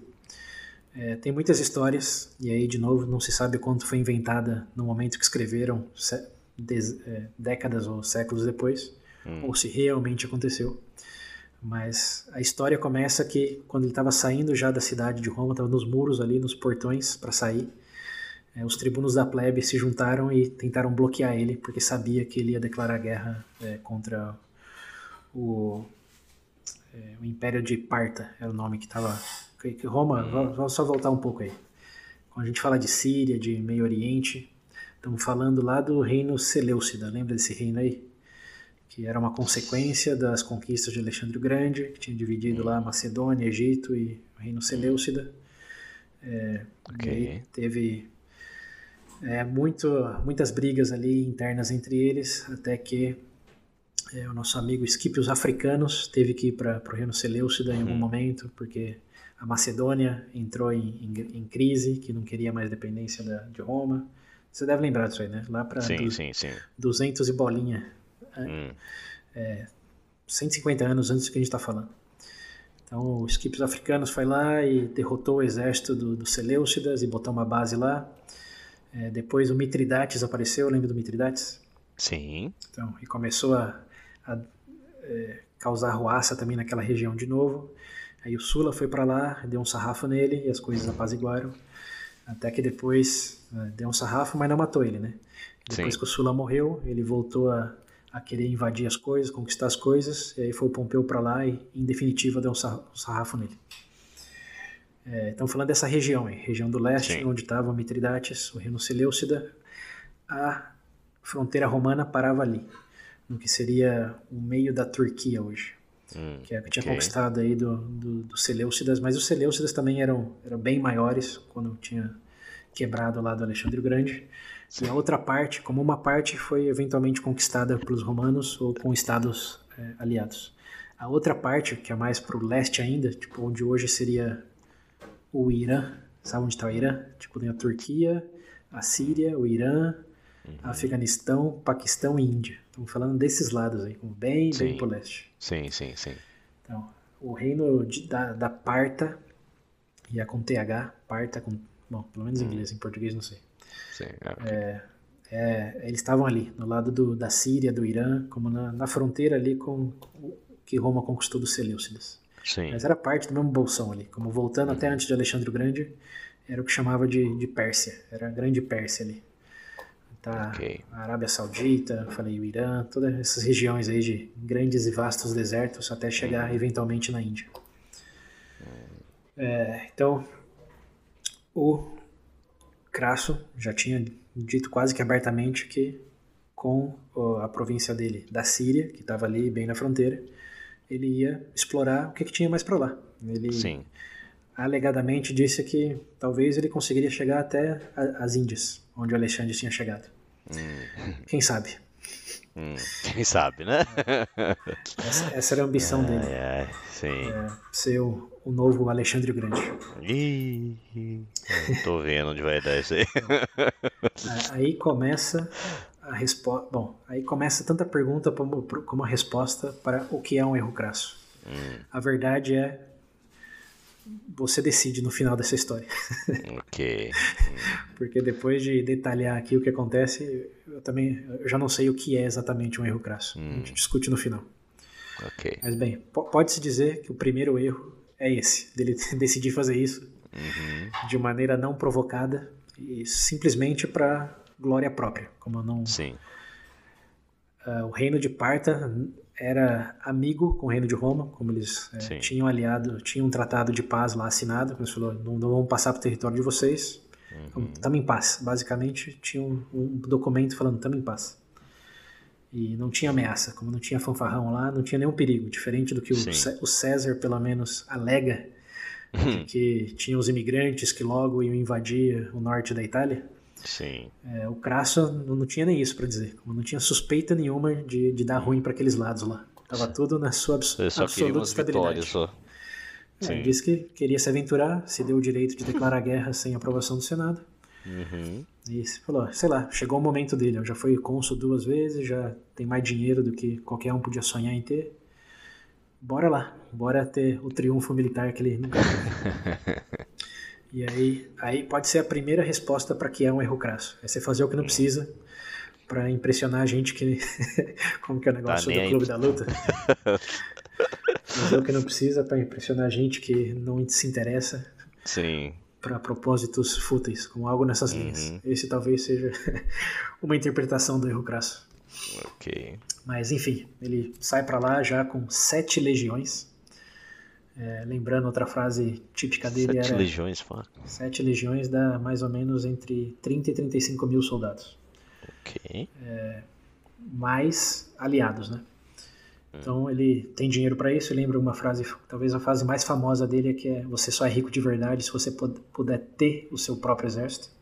Hum. E ele, bom, tinha esse dinheiro, mais o, uhum. a magistratura, né, o ofício. Então levantou aí entre 30 e 40 mil homens e, e partiu para a Síria. Mas antes de partir, os tribunos da plebe tentaram bloquear ele, porque sabiam que ele ia declarar guerra sem uma causa às belis. Sim.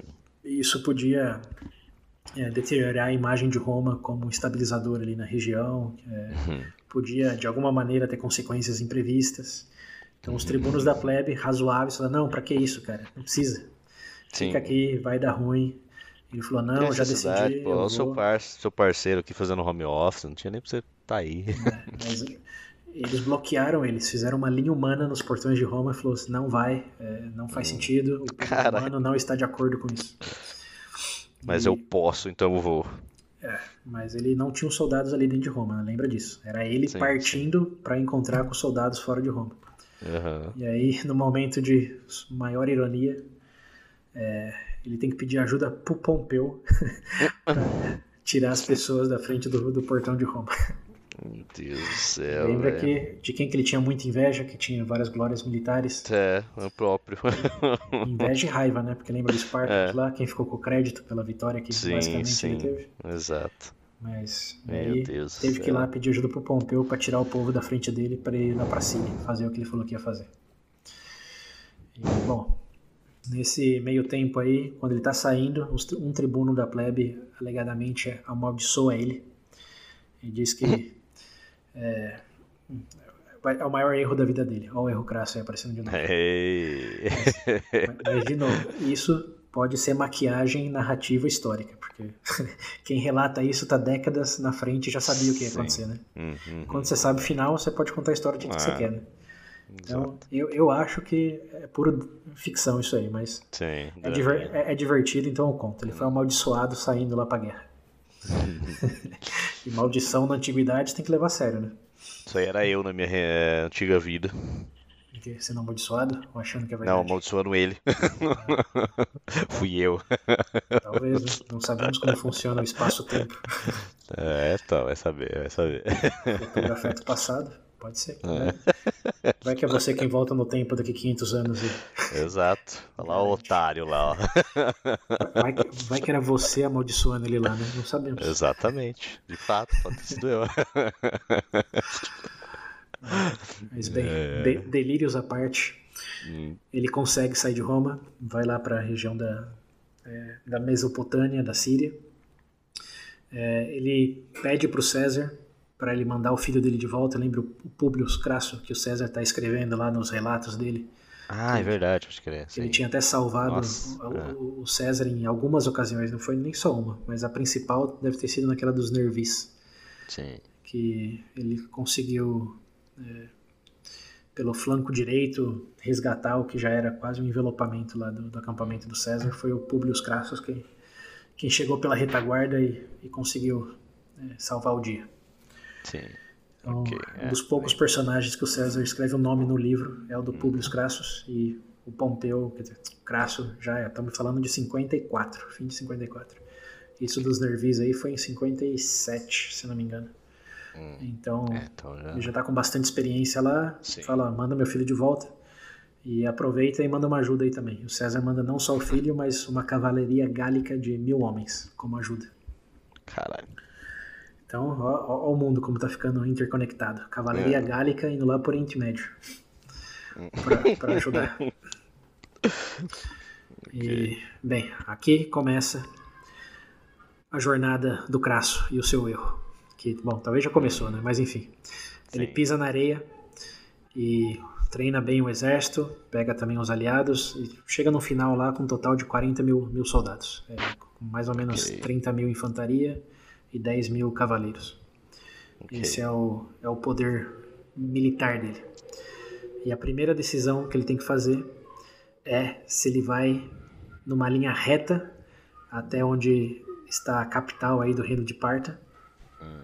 ou se ele vai dar a volta para uma região montanhosa do reino da Armênia. E a Armênia é aliada de Roma. Hum. Então, o reino, o rei da Armênia é, sabendo que isso está para acontecer, chega para o Crasso e diz: Ó, eu acho melhor você passar pelo meu território, porque é, você vai lutar contra guerreiros nômades do deserto, como está no nome. Se você for pelo deserto, você vai ter desvantagem. Então, é, bem, então o rei da, da Armênia fala: se eu fosse você, eu viria por aqui. Se você vier por aqui, eu até te empresto 30 mil soldados para você levar com você. E depois, quando você conquistar e garantir tudo lá, a gente faz um bem bolado aí. Você me dá uma parte okay. das suas conquistas. Então essa foi a proposta do rei da Armênia. Okay. Te mostra o caminho, flanqueia eles e ainda ganha mais uns homens 30 e... mil soldados aí por sua força. Aí, e aí, aí tá a segunda alternativa do o que significa um erro crasso. Porque chuta com a resposta dele. Não. Não. Exato. Ele diz não. Não dividir glória com ninguém, não. Ah, ferrar. É, não dividir glória nem o seguir pelo plano de alguém, né? Falou, meu plano Sim, é ir reto e mostrar é. quem manda aqui, não é chegar pela espreita aí com, com um amiguinho. Falou, não, eu, eu tô seguro, eu sei o que tô fazendo. Deixa comigo. Bateu no peito. É, e famosas últimas palavras. É, bateu no peito e foi. Ai, ai, vou Bem, terminar esse episódio feliz. Continua. É, eu, só, eu, só, não sei o quão feliz. Vamos ver o, o seu nível de sadismo. Mas. Sem spoilers. Esse talvez seja o erro crasso ou o segundo maior erro crasso. Ele diz que não. Okay. É, diz que não. A história do EC cara, infinitas possibilidades. Sim. Mas ele foi reto pelo deserto com seus 40 mil soldados, sem o apoio do, dos armênios. E, bom, no princípio, como ele cruza o, o rio Eufrates, que é onde está a fronteira ali, e basicamente declara guerra com isso. Pisou depois do rio, já era. A guerra está declarada, ele sim. invadiu sem causa. Parta pode se defender, deve se defender agora. Né? Então a guerra aí está declarada, estamos em 53. Okay. É, primavera de 53. E, bem, surpreendentemente, as primeiras cidades que ele se aproxima automaticamente se rende pro, pro Crasso. Hum. Eles vê os 40 mil soldados romanos marchando com a cavalaria, se rende, imediatamente se rende. Fala, hum. faz o que você quiser, a gente te apoia, é, sem problema, siga o seu caminho. Ok, easy. E, bom, tá fácil. Porém, passagem deixou. É, as, as cidades. Porém, ele não, não, não, encontrou nem, nenhum exército ainda. Simplesmente chegou na cidade, a cidade sim. deixou entrar, levantou a bandeira branca. Sim, sim. É, com exceção de uma, que é um pequeno asterisco que eles dizem, não, beleza, a gente ajuda, e na madrugada assassinaram os romanos lá. o que, bom, não, não deu bom para eles, né? Porque eles mataram, Sim, sei né? lá, uma dúzia de romanos e quando o Crasso ficou sabendo, ele é, roletou a cidade. Cidade inteira. Matou os homens e vendeu mulheres e crianças como escravo. A cidade inteira, Padrão. 100%. É, é isso. Mas também meio acho que já tem, já tem algumas de, cem, séculos de histórias, né? De que você vai assassinar é. meia dúzia de romanos, você vai esperar que o que é. aconteça depois. você mata todo mundo, mata ninguém, cara. É, matar um pouquinho é suicídio, né? Tipo, tem maneiras mais é, fáceis de se suicidar. Mas de toda Você não leva a sua cidade inteira junto. É, mas, bom, decisões de algumas pessoas com interesses conflituosos e o povo que pagou Sim. a conta, né? Porque aposto que o padeiro não estava sabendo o que tinha acontecido e de repente foi morto e a família vendida como escravo. Uhum. Mas, enfim, não. esse foi é, o começo aí da jornada do Crasso. Tudo muito bom, muito bem, tirando esse asterisco aí. Sim. E é, ele acha tudo muito suspeito, que não teve um grande confronto. Até que chega um informante que se autodeclara amigo de Roma, e fala que sabe é, exatamente onde o exército está se concentrando e que é para que eles o sigam, que eles sabem um atalho, eles sabem o caminho mais rápido para chegar lá né, nesse exército. Ah.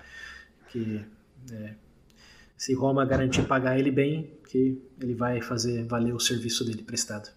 Hum, okay. Ele começa a guiar os romanos para esse lugar, uhum. mas os soldados já notam que antes eles estavam seguindo a direção do rio ali, o Eufrates. Então tinha Sim. Tinha florestas, tinha, tinha um rio, tinha algumas cidades, tinha suprimentos. Estavam seguindo uhum. pela rodovia, vamos dizer assim. E esse cara diz: aqui não, é, vocês não vão encontrar ninguém aqui, eles estão mais concentrados para esse outro lado aqui, que era no meio do deserto.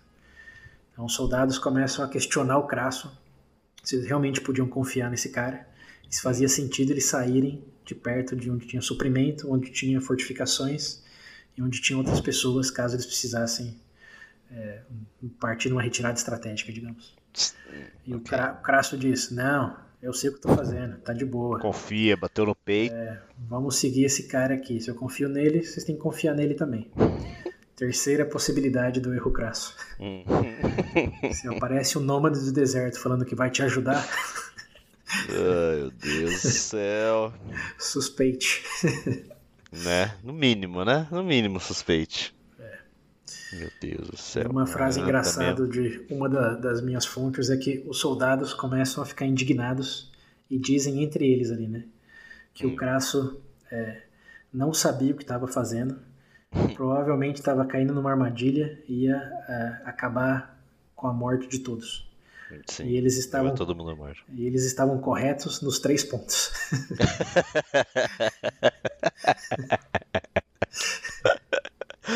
Ai, meu Deus do céu. Muito Mas, bom. Sem, sem spoilers, eles estavam começando uh, a questionar isso ainda, Gai. Sim. Começou a coçar a cabeça. Um... É, mas o Crasso. Tá... O Crasso estava determinado, cara. Era o momento de glória dele. Bateu é, no peito, 40 cego mil soldados. Pela... É, Meu pelo... Deus. Não é nem ambição, né? Porque ele já tinha dinheiro, já tinha é. político, é, tinha tudo, né? Tem... Era... Eu só, eu só queria um desfile pra ele. Faltava, faltava o triunfo. A história é. de conquista militar. Mas enfim. Exato. Bom, você já tá podendo projetar aí né, o que vai acontecer. Porque... Ah, sim. Agora, veja bem, ele tá no meio do deserto. No meio do deserto. Uhum. com 30 é. mil infantaria. Longe de qualquer rio, de qualquer fortificação. E uhum. é, eles fazem um acampamento ali, né? E ele acorda um certo dia e o guia dele desaparece. Não tá mais lá o cara que falou que ia ajudar. Hum. o que, que você acha que é a próxima coisa que eles veem? Exército inimigo. É isso aí. Sem surpresas. Ai, Deus do céu. Uma certa Parabéns, manhã. Gênio. É. Mas, mas, mas tem um ponto positivo aí. Oh, hum. Aparentemente positivo. Na hora é. que eles veem o exército inimigo, eles veem nada mais do que 10 mil cavaleiros. Hum. São 10 mil soldados, é, mas eles estão, nesse momento, pelo menos, usando turbante, usando essa roupa de deserto, né? Você tem que estar todo Sim. enrolado. E são, são 10 mil, são 10 mil soldados em cavalo, como não tem nem infantaria, é tudo cavaleiro. Hum. E ele Ok. lembra, lembra quantos soldados o Crasso tinha? 40 já, né? Então a diferença é de 4 para 1. De um É. exército romano para um exército X. E é bom destacar duas coisas aí. É um exército X porque, lembra, os romanos já tinham lutado contra os Seleucidas, mas eles nunca tinham chegado tão longe no leste. Aí eles já estão basicamente Ok. no território do que é o Irã hoje. Sim, então era inimigo novo. É, tipo, um novo Pokémon aparece. Uhum. Então, eles sabiam mais ou menos de o que os Seleucidas, como os Seleucidas, os armênios lutavam, mas esse exército do- dos partos, nem ideia, era uma novidade. Mas quando eles viram essa galera aí, 10 mil só, usando turbante, as roupas de deserto, alegadamente eles até deram risada. Falaram, é isso? É isso o exército inimigo? 10 mil soldados contra 40 mil romanos? Uhum. Ok. Então, é, como ele viu que era tudo cavalaria, ele decide, num primeiro momento, é, fazer uma linha horizontal larga para evitar ser envelopado. É, mas Sim. No último momento, e ninguém sabe o porquê, ele decide tirar essa formação e formar um, um quadrado. Ok. Então, em vez de uma linha horizontal, ele tem um quadrado. É, que, bom, possivelmente ele pensou, por mais que seja extensa a linha de frente, na cavalaria você pode dar a volta. Tipo, você vai ter que correr mais Sim. o cavalo, mas você pode dar a volta. Uhum. Enquanto que com o quadrado você está protegendo todos os seus flancos. Sim. Então, ele coloca os 40 mil homens na formação de um quadrado e avança com o quadrado para frente desses 10 mil cavaleiros aí. E os, Ok. caval... é. os cavaleiros aí, só observando, quando vê que ele está em formação e pronto para batalha, no momento É. que só pode ser descrito como é, clímax de um filme de ação, eles tiram os turbantes e tiram as roupas é, de, de, de deserto para exibir Sim, sim. estão em completa armadura de ferro, cobre e prata. tipo, são os cavaleiros do zodíaco, basicamente. Sim. Os 10 mil soldados, todos totalmente com armadura completa, da cabeça aos pés. Sim. Ah, ok. Cara, que dá pra imaginar, né? Na luz do des... na- no sol do deserto, Né? assim, reluzendo, reluzente Virou nas um armaduras. sol ali. a bola de luz no meu deserto. É, dá, dá até pra imaginar um parágrafo aí, né? Eles foram cegados pelo reflexo do brilho da armadura do inimigo. Exato. E nisso, eles dão um estrondoso grito de guerra e partem pra cima dos romanos. E aí, os romanos descobrem duas coisas, principalmente o Crasso. A primeira é que, bom, eles são soldados, não são perdidos no deserto. Eles sabem o que estão fazendo e querem que os romanos estejam exatamente ali onde eles estão. Eles circulam os romanos e começam uma chuva de flechas. Eles são Ok. cavaleiros arqueiros. Dos 10 mil, 9 mil tem o arco e flecha e só mil tem Sim. como grandes lanças, que é, seria uma infantaria mais ou menos, mas também está Ok. no cavalo.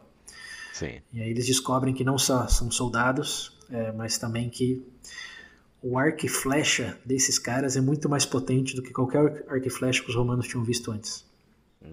Eles são feitos, é um arco e flecha, é, esqueci o nome, tem um nome técnico aí, mas ele é ondulado.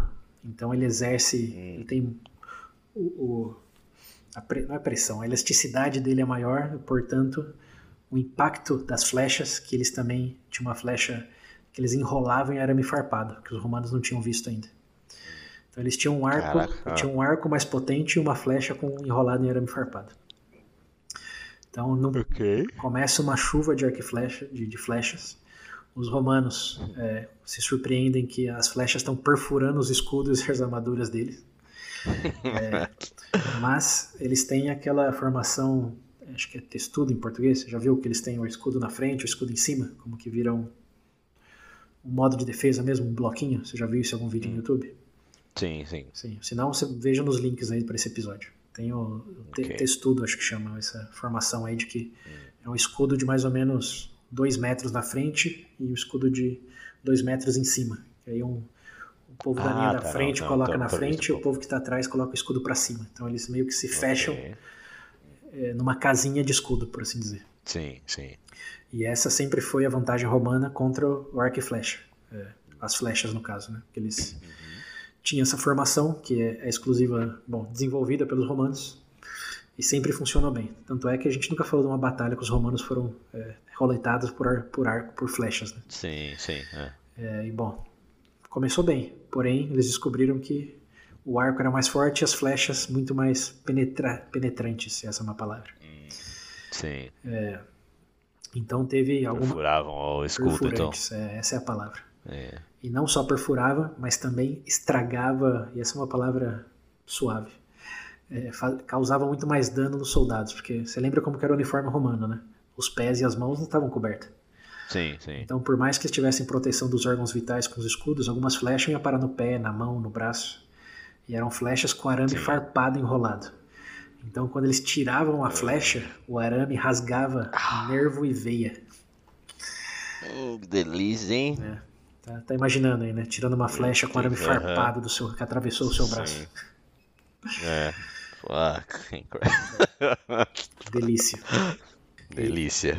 E aí o Crasso pensou, acho que todo romano pensou, né? Não, tudo bem, tá, tá ruim, mas só são 10 mil soldados e os romanos têm uma vantagem ainda, que é uma hora acaba as flechas desses caras. Tipo, vai ser uma chuva de, sei lá, 10, 15 minutos, mas acabou a flecha, eles vão fazer o quê? Quando entrar pra infantaria, pé no chão, quem que leva a vantagem? Pra cima. Uhum. É? Tome maior número. Então, não só número, mas toda, pô, Sim. competência militar. Lembra que o, Crasso tinha liderado o exército lá contra o Espartacus, como ele tem os seus defeitos, mas ele, ele tinha uma competência militar até que louvável, Sim. dado o que ele tinha feito antes. Uhum. E, bem, a segunda, lembra que eu falei que os romanos descobriram duas coisas? Bom, na verdade, três, né? Uma é que eles tinham armadura, a segunda é que as flechas eram mais potentes, e a terceira é que uma vez que acabou os 15 minutos iniciais aí de chuva de flechas, eles viram que chegaram ao redor de mil camelos carregados de flecha na retaguarda desse exército. Aí complicou. Mil camelos. Imagina quanto camelo, quanto, quanto peso um camelo leva? São 100, 200 quilos. Cada um com. sei lá, quantas flechas dá pra botar em cima do camelo carregar? Ah, não sei, mas flecha, hein? Agora imagina mil camelos. Cara, mil camelos. É, tudo com, é isso. com quilos e quilos de flecha. Sim. E basicamente não parou. A chuva de flecha não parou. Tem um vídeo no YouTube que diz, para efeitos práticos, imagine que as flechas eram infinitas. Uhum. É, é, Botou o código de munição infinita ali, ó. É, Ele foi embora. Cheat code no GTA, cara. É, exatamente. É. Caraca. Flecha infinita. E aí, aí começou Caraca. a bater o desespero no Crasso. Que estava claro que eles estavam perdendo cada vez mais soldados, ou incapacitando cada vez mais soldados. Não morria, Sim. mas Hum, Cara, hum, já era. você tá arrancando nervo e veia quando você tira a flecha, vai fazer o quê? É... Sim. Então eles estavam cada... até a morte ali. Tava cada vez mais compressos ali no, na formação de quadrado. Não tem um tempo aqui que durou a chuva de flecha, mas vamos imaginar, sei lá, uma, duas horas, até falar, pô, não tem o que fazer, não vai acabar nunca isso. E aí ele Sim. toma é, a decisão de mandar o filho dele, que pode ser um quarto ponto de erro crasso aí, para fora desse quadrado que eles estão. Lembra? Eles estão no quadrado. Ele fala: não, não vai dar para resistir a flechas infinitas. Vou mandar o pelotão liderado pelo meu filho e a cavalaria para flanquear eles. Tipo, eles estão parados dando flechada, basicamente. Então, se sair um pelotão e pegar eles pela, pelo flanco ou pela retaguarda, pode ser que os romanos consigam uma abertura para atacar o, os arqueiros. Como é isso que eles precisavam? De uma abertura. Sim. Então Sim. ele manda, eles abrem o quadrado e deixa mais ou menos mil soldados, o pelotão aí do, dos cavaleiros gálicos, mais o, o, o filho do, do Crasso liderando, para atacar os, os partos. E, bom, os romanos aí descobrem outra coisa desse exército, que eles não conheciam, lembre-se disso. Assim Sim. que o pelotão do Publius Crasso sai, os partos ficam surpresos e retrocedem. Então eles, na visão do filho do Crasso, eles fogem. E o Crasso Sim. vai para cima deles, né? Tá fugindo. Vou para cima deles, porque se fugir, ele só vai esperar no outro ponto do exército. Como isso é, é típico Sim. de qualquer batalha. Se um foge, você vai atrás e mata. Então ele vai atrás. E aí ele descobre que esses guerreiros nômades do deserto ou da Eurásia, você provavelmente já deve ter visto isso em algum lugar. Eles têm uma técnica única daquela região lá mesmo, que é de dar meia volta em cima do cavalo e atirar com arco e flecha. Ah, tá, já vi. Já, Já viu? Então, isso chama. Sim. Ó, ó, ó, surpresa, surpresa, como que chama essa técnica? Chama disparo parto. É assim que é conhecido ok. essa técnica. Já sabemos quem eram os profissionais disso. E os romanos também descobriram nesse momento. Então, tava lá o pelotão do, do Publius Crasso correndo na fuga aparente né, do- dos partos, e de Sim. repente, em cima do cavalo, eles dão meia volta e começam a tirar flecha na Todo cara mundo vira e. É, o cavalo ainda tá indo pra uma direção, tem que Sim, botar isso na sim. cabeça. Eles dão meia volta em cima do cavalo. Aham, sim, sim. E aí ele tá sendo atacado enquanto perseguindo. E de repente chega um pelotão pela retaguarda deles também. Porque quando é, eles vêm, os partos, eles, eles circularam o, o- quadrado lá dos romanos. Sim. Quando eles veem que o pelotão da frente foge, né, entre aspas, os que estão nas laterais vão atrás. Só que eles dão tempo, né, Pra realmente ter esse efeito surpresa. Tipo, é uma armadilha Sim. pura. Vão fingir retroce- retroceder, ataca e de repente chega um exército na, na retaguarda. Então, o filho do, do Crasso aí, o pelotão de mil homens, são envelopados enquanto está perseguindo o inimigo. É, não, não tem muito o que fazer. Eles são envelopados É. e são roletados, absolutamente. Não sobra um. O filho do Crasso, em particular, é, quando se dá conta de não ter o que fazer, em vez de ser capturado, ele decide o suicídio, que é uma maneira mais honrosa de morrer. Aham. Mas ele descobre que não consegue se suicidar porque tem duas flechas nas palmas da mão. Ele tem que pedir, Aí dificulta um pouco, né?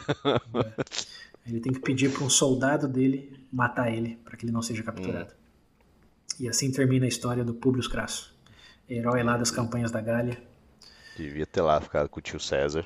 É, esse, se, se o erro crasso é tudo que a gente está falando aqui, o erro do Crasso Júnior talvez tenha sido isso, É, ter abandonado o César. Porra.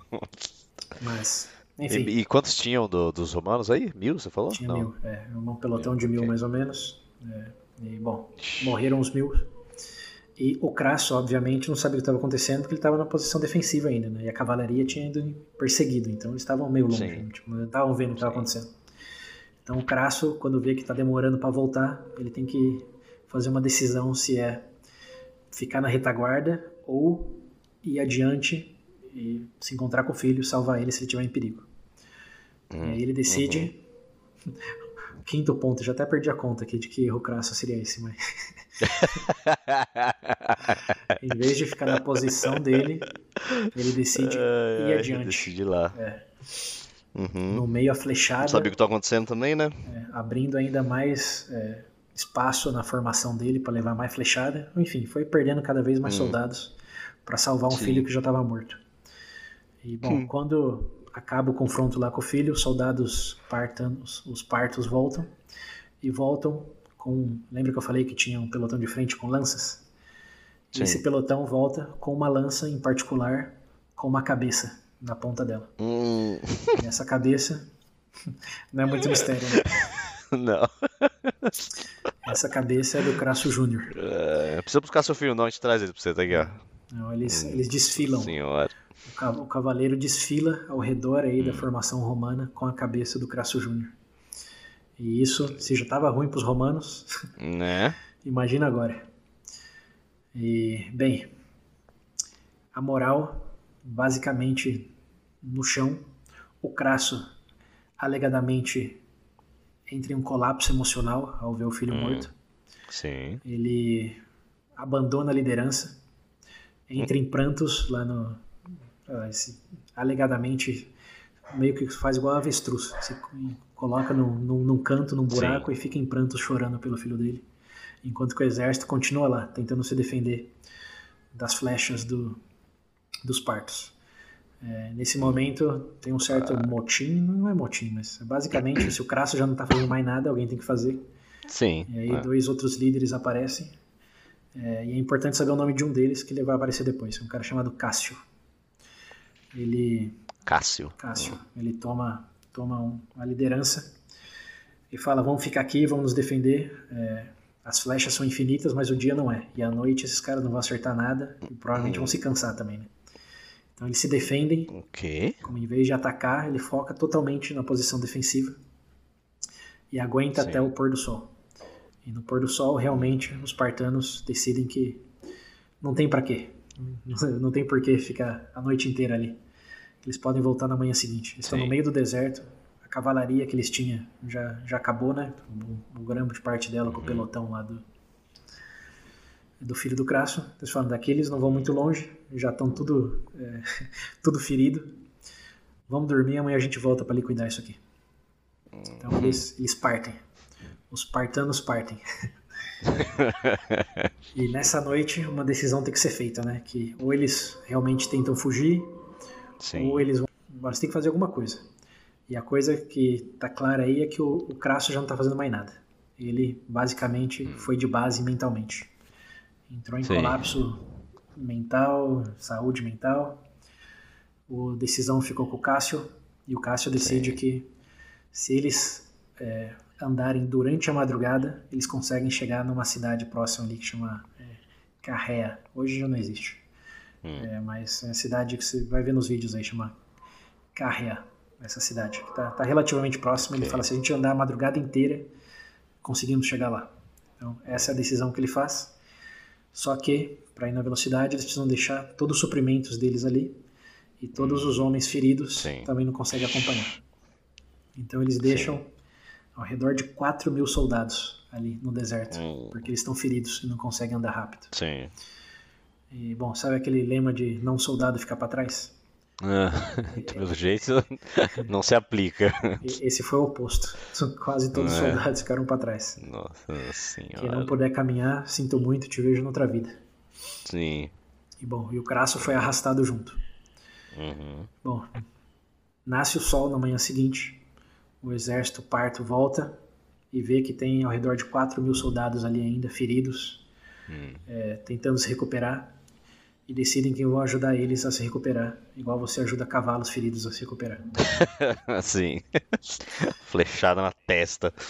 É. Ai, meu Deus. 4 mil soldados romanos, nenhum é feito prisioneiro, Executados. são todos executados ali, no meio do deserto. Ok. No caminho eles encontram outros que conseguiram caminhar, mas não tão rápido, e foram ali, Sim. liquidando, basicamente tira o pato. Hum, uhum. e chegam, é, bom, descobrem pela direção que eles encontram soldados que eles estavam indo para a cidade próxima ali, que era essa Carreia.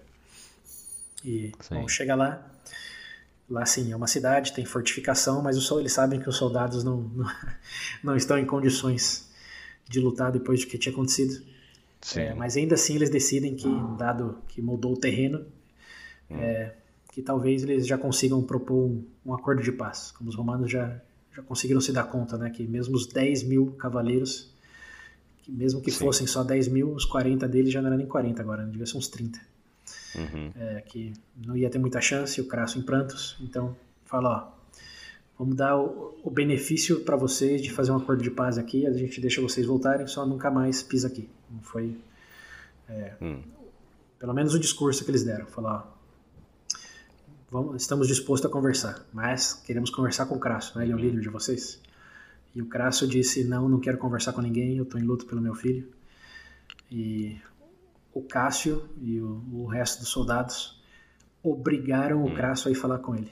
Pegaram ele pela axila e levaram ele lá. Falaram, não, você trouxe a gente até aqui, desconsiderou tudo que era razoável e de bom senso, então agora você resolve Sim. essa parada. Onde ele pedisse para você assinar, você assina.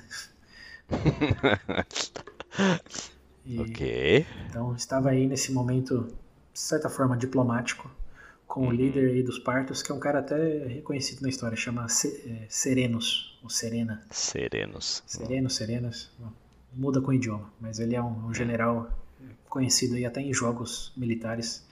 Você pode escolher ele como um general militar para essas partes Sim. aí do mundo.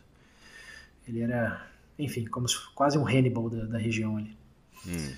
E ele fala pro Crasso, bom, é, você vai assinar aqui, mas é, você em prantos, não está nem montado no cavalo, não, não é digno é, você assinar isso nessas condições. Então, primeiro, toma meu cavalo aqui e leva um cavalo para ele com uma cela de ouro.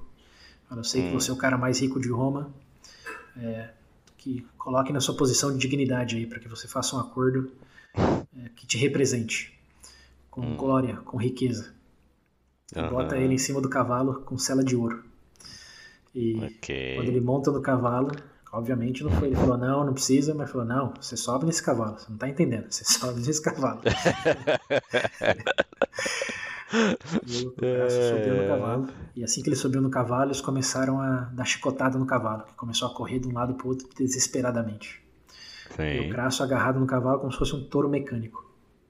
E os soldados hum. romanos, observando aquilo, obviamente falaram: Não, peraí, isso já é demais. É, não era só para assinar um acordo, o que, que é essa humilhação hum. aqui? E aí começaram a brigar entre eles e tentar tirar o Crasso do cavalo. E nesse embate, o Crasso cai do cavalo. E quando hum. ele cai do cavalo, um soldado espartano, é, partano se aproxima e corta a mão do Crasso. Hum. Simplesmente fala: Perdeu a mão, sinto muito. Não vai assinar mais nada agora. E ok. depois de pensar, provavelmente mais uns 30 segundos, ele fala: Sabe o que? Acho que eu vou cortar sua cabeça também. e decapita o Crasso. Ali, enquanto ele tá caído do cavalo sem mão. É isso. É, humilhado. É. Errou muito, hein? errou, errou feio. Em, alguns pontos. Mas o fim Nossa dele senhora. é esse: decapitado por um soldado parto, depois de ter caído do cavalo com uma cela é de. É um soldado, um soldado qualquer. Um soldado nem... qualquer. É. é. isso. E bem, os outros soldados romanos é, tentam, de alguma forma ali, é, brigar ainda, mas eles não estão em formação. Lembra que era para ser uma, hum. Uma negociação, uma discussão. E essa é uma versão da história, viu? Tem outras versões aí de que eles convidaram o Crasso para um comitê para discutir termos de paz e o Crasso simplesmente nunca mais voltou, como essa é outra versão. Hum. Mas eu prefiro que eu estou contando agora, que é mais dramática. Sim, essa é mais legal. É. E, bom, os soldados não estavam em formação, independente da versão.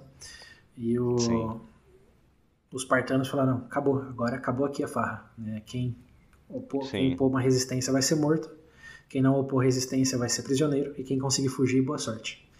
Hum, e foi isso que boa aconteceu. Sorte no deserto. É, dos 40 mil soldados romanos, é, basicamente 20 mil foram mortos, executados, 10 Sim. mil foram feitos prisioneiros e 10 mil conseguiram fugir.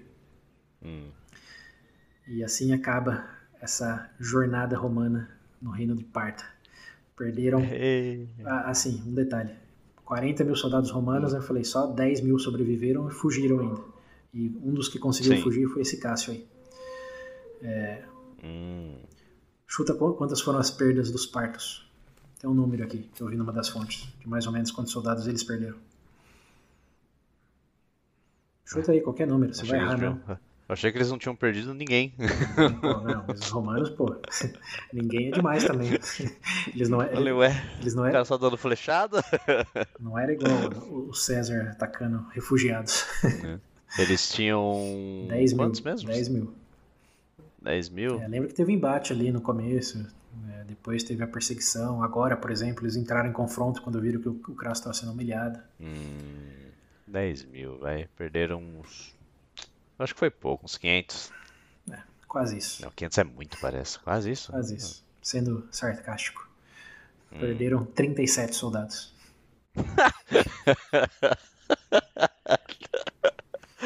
Aê! Maravilha! E essa foi a pior derrota romana depois da Batalha de Cannae. Lembra? Canai com Hannibal. Canai, Canai. 70 mil ah, humanos aquele... contra 35 Sim. mil. Toneladas de. É, toneladas de corpo que eles fizeram o C lá. Sim. Fizeram uhum. a linha que vira Pac-Man enveloparam os romanos e foi um açougue a tarde Sim. inteira. Uhum. E lá a diferença era só de 2 para 1 um dos romanos, né? Quer dizer, os romanos tinham 2 para 1. Um. Eles estavam em vantagem Sim, numérica de 2. Era 70 mil romanos versus mais ou menos 35 é, dos cartagineses. Que tinha quatro. Aí tinha quatro para um. E perderam todos. ah, parabéns, Crácio. Parabéns. A conquista militar Aí, dele foi a conquista da é... segunda pior derrota cara, romana na história. O cara queria tanto uma, uma conquista militar, ser reconhecido. É. Fala dele hoje em dia, fala de erro. Mas espera aí que eu não acabei a história ainda. É, Depois de decapitar okay. o Crasso, o Serenos aí, o Serena, o, o general, decide que isso não faz jus ao nome e à reputação do Crasso. Que ele era o cara mais rico de Roma, então, portanto, é, a cabeça dele tinha que representar riqueza. Então eles ah, lá vai. É, abrem a cabeça dele e coloca ouro derretido dentro da cabeça dele. Vira uma Dentro da cabeça é, dele. Vira uma, vira uma cabeça de ouro, basicamente. Olha só. Mandou para Roma? Não. O que fez ah. foi um pouco mais, mais dramático ainda. Hum. Eles. Bom, a cabeça é, manda lá pro, pro rei da, da Parta. É, mas eles pegam o, as roupas do Crasso e pegam um prisioneiro romano e falam: ó, você agora vai ser o Crasso. E obrigam o prisioneiro romano a se vestir como Crasso, mas passam batom e maquiagem nele, como você é um Crasso vestido de mulher agora, como se o Crasso tivesse virado drag queen.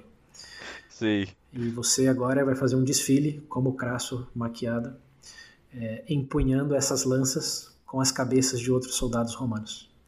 E eles chamam isso de o triunfo do Crasso.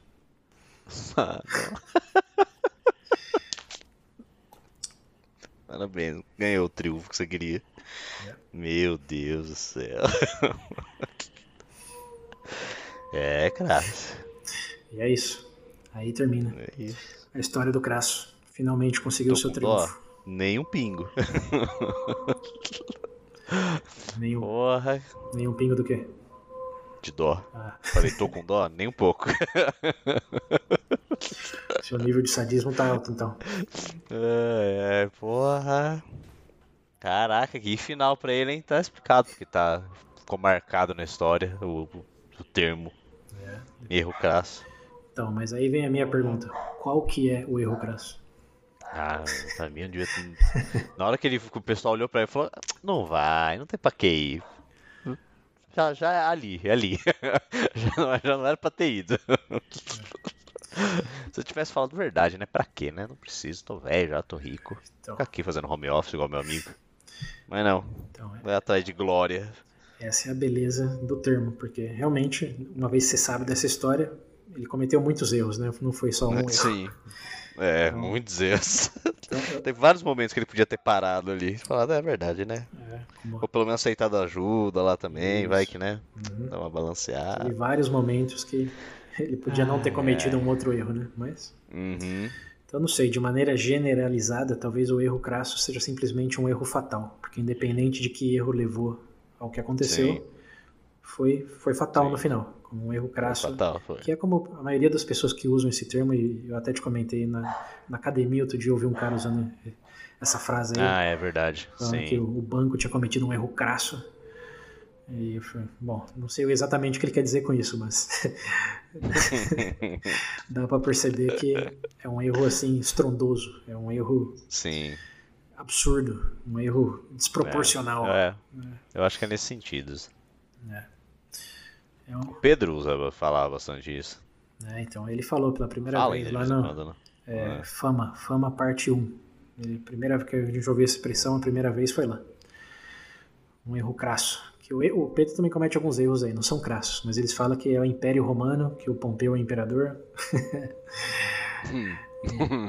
é, enfim, errinhos que tudo bem estavam bem longe Sim. dos detalhes romanos. Mas uh, o erro crasso apareceu aí, faz o quê? Uns dois, três anos agora que tivemos esse episódio, né?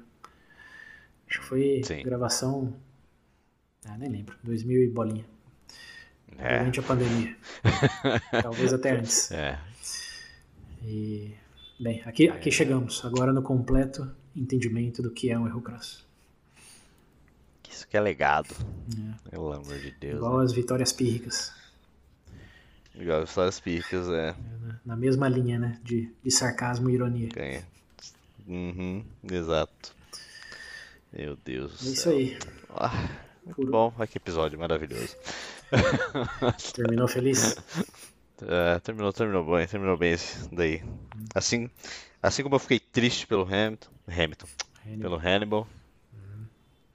Tô feliz Bom, por, falar em, por falar em Hannibal, uma outra curiosidade. Esses serenos aí, hum. Ele era o equivalente do Hannibal lá nessa região. E uma vez que ele é, mandou a cabeça do Crasso e contou das glórias de ter derrotado 40 mil romanos com 10 mil cavaleiros, é, a recompensa dele foi execução. O rei da Parta What? mandou matar ele, porque ele representava uma ameaça. Ah. Lembra qual era o problema do Hannibal em Cartago? Tá. Sim, Lembra é, o pessoal vê ele como ameaça. É, uhum. Porque se ele conquistasse Roma, quem que ia ter poder em é. Cartago? Exato. E nesse caso, o cara mandou a cabeça do Crasso com ouro lá pro rei, e o rei falou, obrigado, pro rei. não preciso mais de você agora. O rei de Parta. Ele era um general, sim. os Serenos não era um rei, ele era um general. Sim, sim. Ah, então, é. Ah, isso aí. Esse é, um... é, cortou, já falou, não, isso aqui, isso aqui vai dar problema. Obrigado pelo seu serviço. É, bem romano isso aí, hein? Cortar o mal antes, de, antes que cresça. É, de certa forma, mas os romanos nunca fizeram isso com o general, né? Eles nunca puniram é, o general por, sim, sim. por conquistas. Nunca foram tão... É, acusaram lá o esquipo africano de, de é, suborno, de é, corrupção, mas hum, até sim, aí tudo sim. bem, né? Agora, mandar executar depois de ele ter a maior glória é... do, do, reinado. É, enfim, Porra. só pra ficar aí que os caras eram bons, tá. mas também tinha suas particularidades. Como sacrificar sim, o melhor general aí por causa do, do êxito que ele teve. não, foi bom demais, não vai dar. É, também, assim, forçando é, um pouco a barra, né? Lição aí pra, pra galera. Tenha destaque, é, mas nem tanto. Porque se incomodar. Exatamente. Eu falo. É que nem o. No The Office tem uma parte que o. Acho que é um dos primeiros episódios que o Jim fala que ele trabalha de forma medíocre. Medíocre. Ah. É. Não bom bastante para se destacar, nem mal bastante para ser mandado embora. Fica ali, ó. O... No neutro. O ruim de pensar é... nisso no contexto militar, se for medíocre, você morre, né? É. Tem que ser médio, médio, mediano, mediano. É, mas o que, que ele faria, né? É uma é. situação meio. Né? É, é, é uma esquina, esquina saber de bico, também, né? né? Se ele perdesse, ele ia morrer. Uhum. E se ele ganhou, ele foi executado por causa da vitória. É. é você não tinha muito o que fazer é. aí, não. É bem, pelo menos a, a, figura dele ainda hoje, como eu disse, está em jogos aí, está nos livros, como ele é. Hum. A fama dele é muito melhor do que a do Crasso. É, sim, incluso sim. eu li justo hoje num comentário no YouTube aí, num dos vídeos, falando que no Irã é, tem muitas, muitas pessoas com nomes serenos por causa dele. Hum. Aí, ó, mais, ah, é? mais de dois mil anos depois. Então, se encontrar um iraniano com esse nome, já sabe por quê. Já sabe por quê. É. Uhum. E aí, se quiser agradecer por ter derrotado o Crasso ou não, fica a seu critério. Ah, agradeço, vou, vou agradecer, vou agradecer. Uma honra conhecer né, o descendente. Muito obrigado. Sou feliz de conhecer seu povo.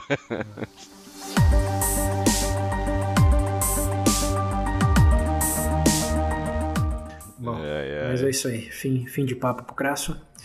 Vamos lembrar que okay. o triunverato agora já não é mais triunverato. Já não é. Já era, virou uma é, duplinha só. Virou uma duplinha. E a duplinha tá numa situação que tá começando a ficar um pouco tensa. Como a Júlia já não tá no meio, hum. o uhum. Pompeu é basicamente um ditador em Roma, ou um cônsul único, melhor dito. E o César tá lá na Gália com as suas aventuras. dele. Né? O que, que, será que vai acontecer, hein? O que, que resguarda os próximos capítulos agora com só Pompeu de um lado, César do outro? Mantém amizade, não mantém? E se não mantém, o que acontece? Hum, veja bem. Veremos veja nos bem. próximos episódios. ah, bom, muito bom. Gostei, gostei do, do, episódio de hoje. Que bom. Final legal. que bom, pode dormir até mais tranquilo. Foi, foi, pô, foi um final satisfatório. Muito bem. Bom, ouvintes, esperamos que tenha sido o mesmo para vocês. Como sempre, recomendem, compartilhem feedback pelas redes sociais se tiverem algum. E é isso, nos vemos aí no próximo capítulo. Como é fim de ano, etc. Não posso dar datas definitivas, é. apenas lembre-se de que qualidade em vez de quantidade. Exato. Então, independente de quando nos escutemos novamente, vamos trabalhar para que seja algo de qualidade. Isso aí. E, bom, até lá, né? Até a próxima. Caso a gente não se veja, Feliz Natal. Saturnália. Sa Saturnália. Feliz Saturnália. Saturnália. Ei, então vamos voltar só em fevereiro. não sei, não sei. Pro provável que não, porque eu tô, tô um pouco ansioso para terminar é... essa história aí. É, pelo menos da parte do, do ah, Júlio César. Eu quero, então, eu quero que chegue logo. Talvez o presente de Saturnália seja concluir é, as guerras gálicas. Veremos. Boa. Não prometo, mas é possível. É isso então. Tá. Até lá. Até a próxima.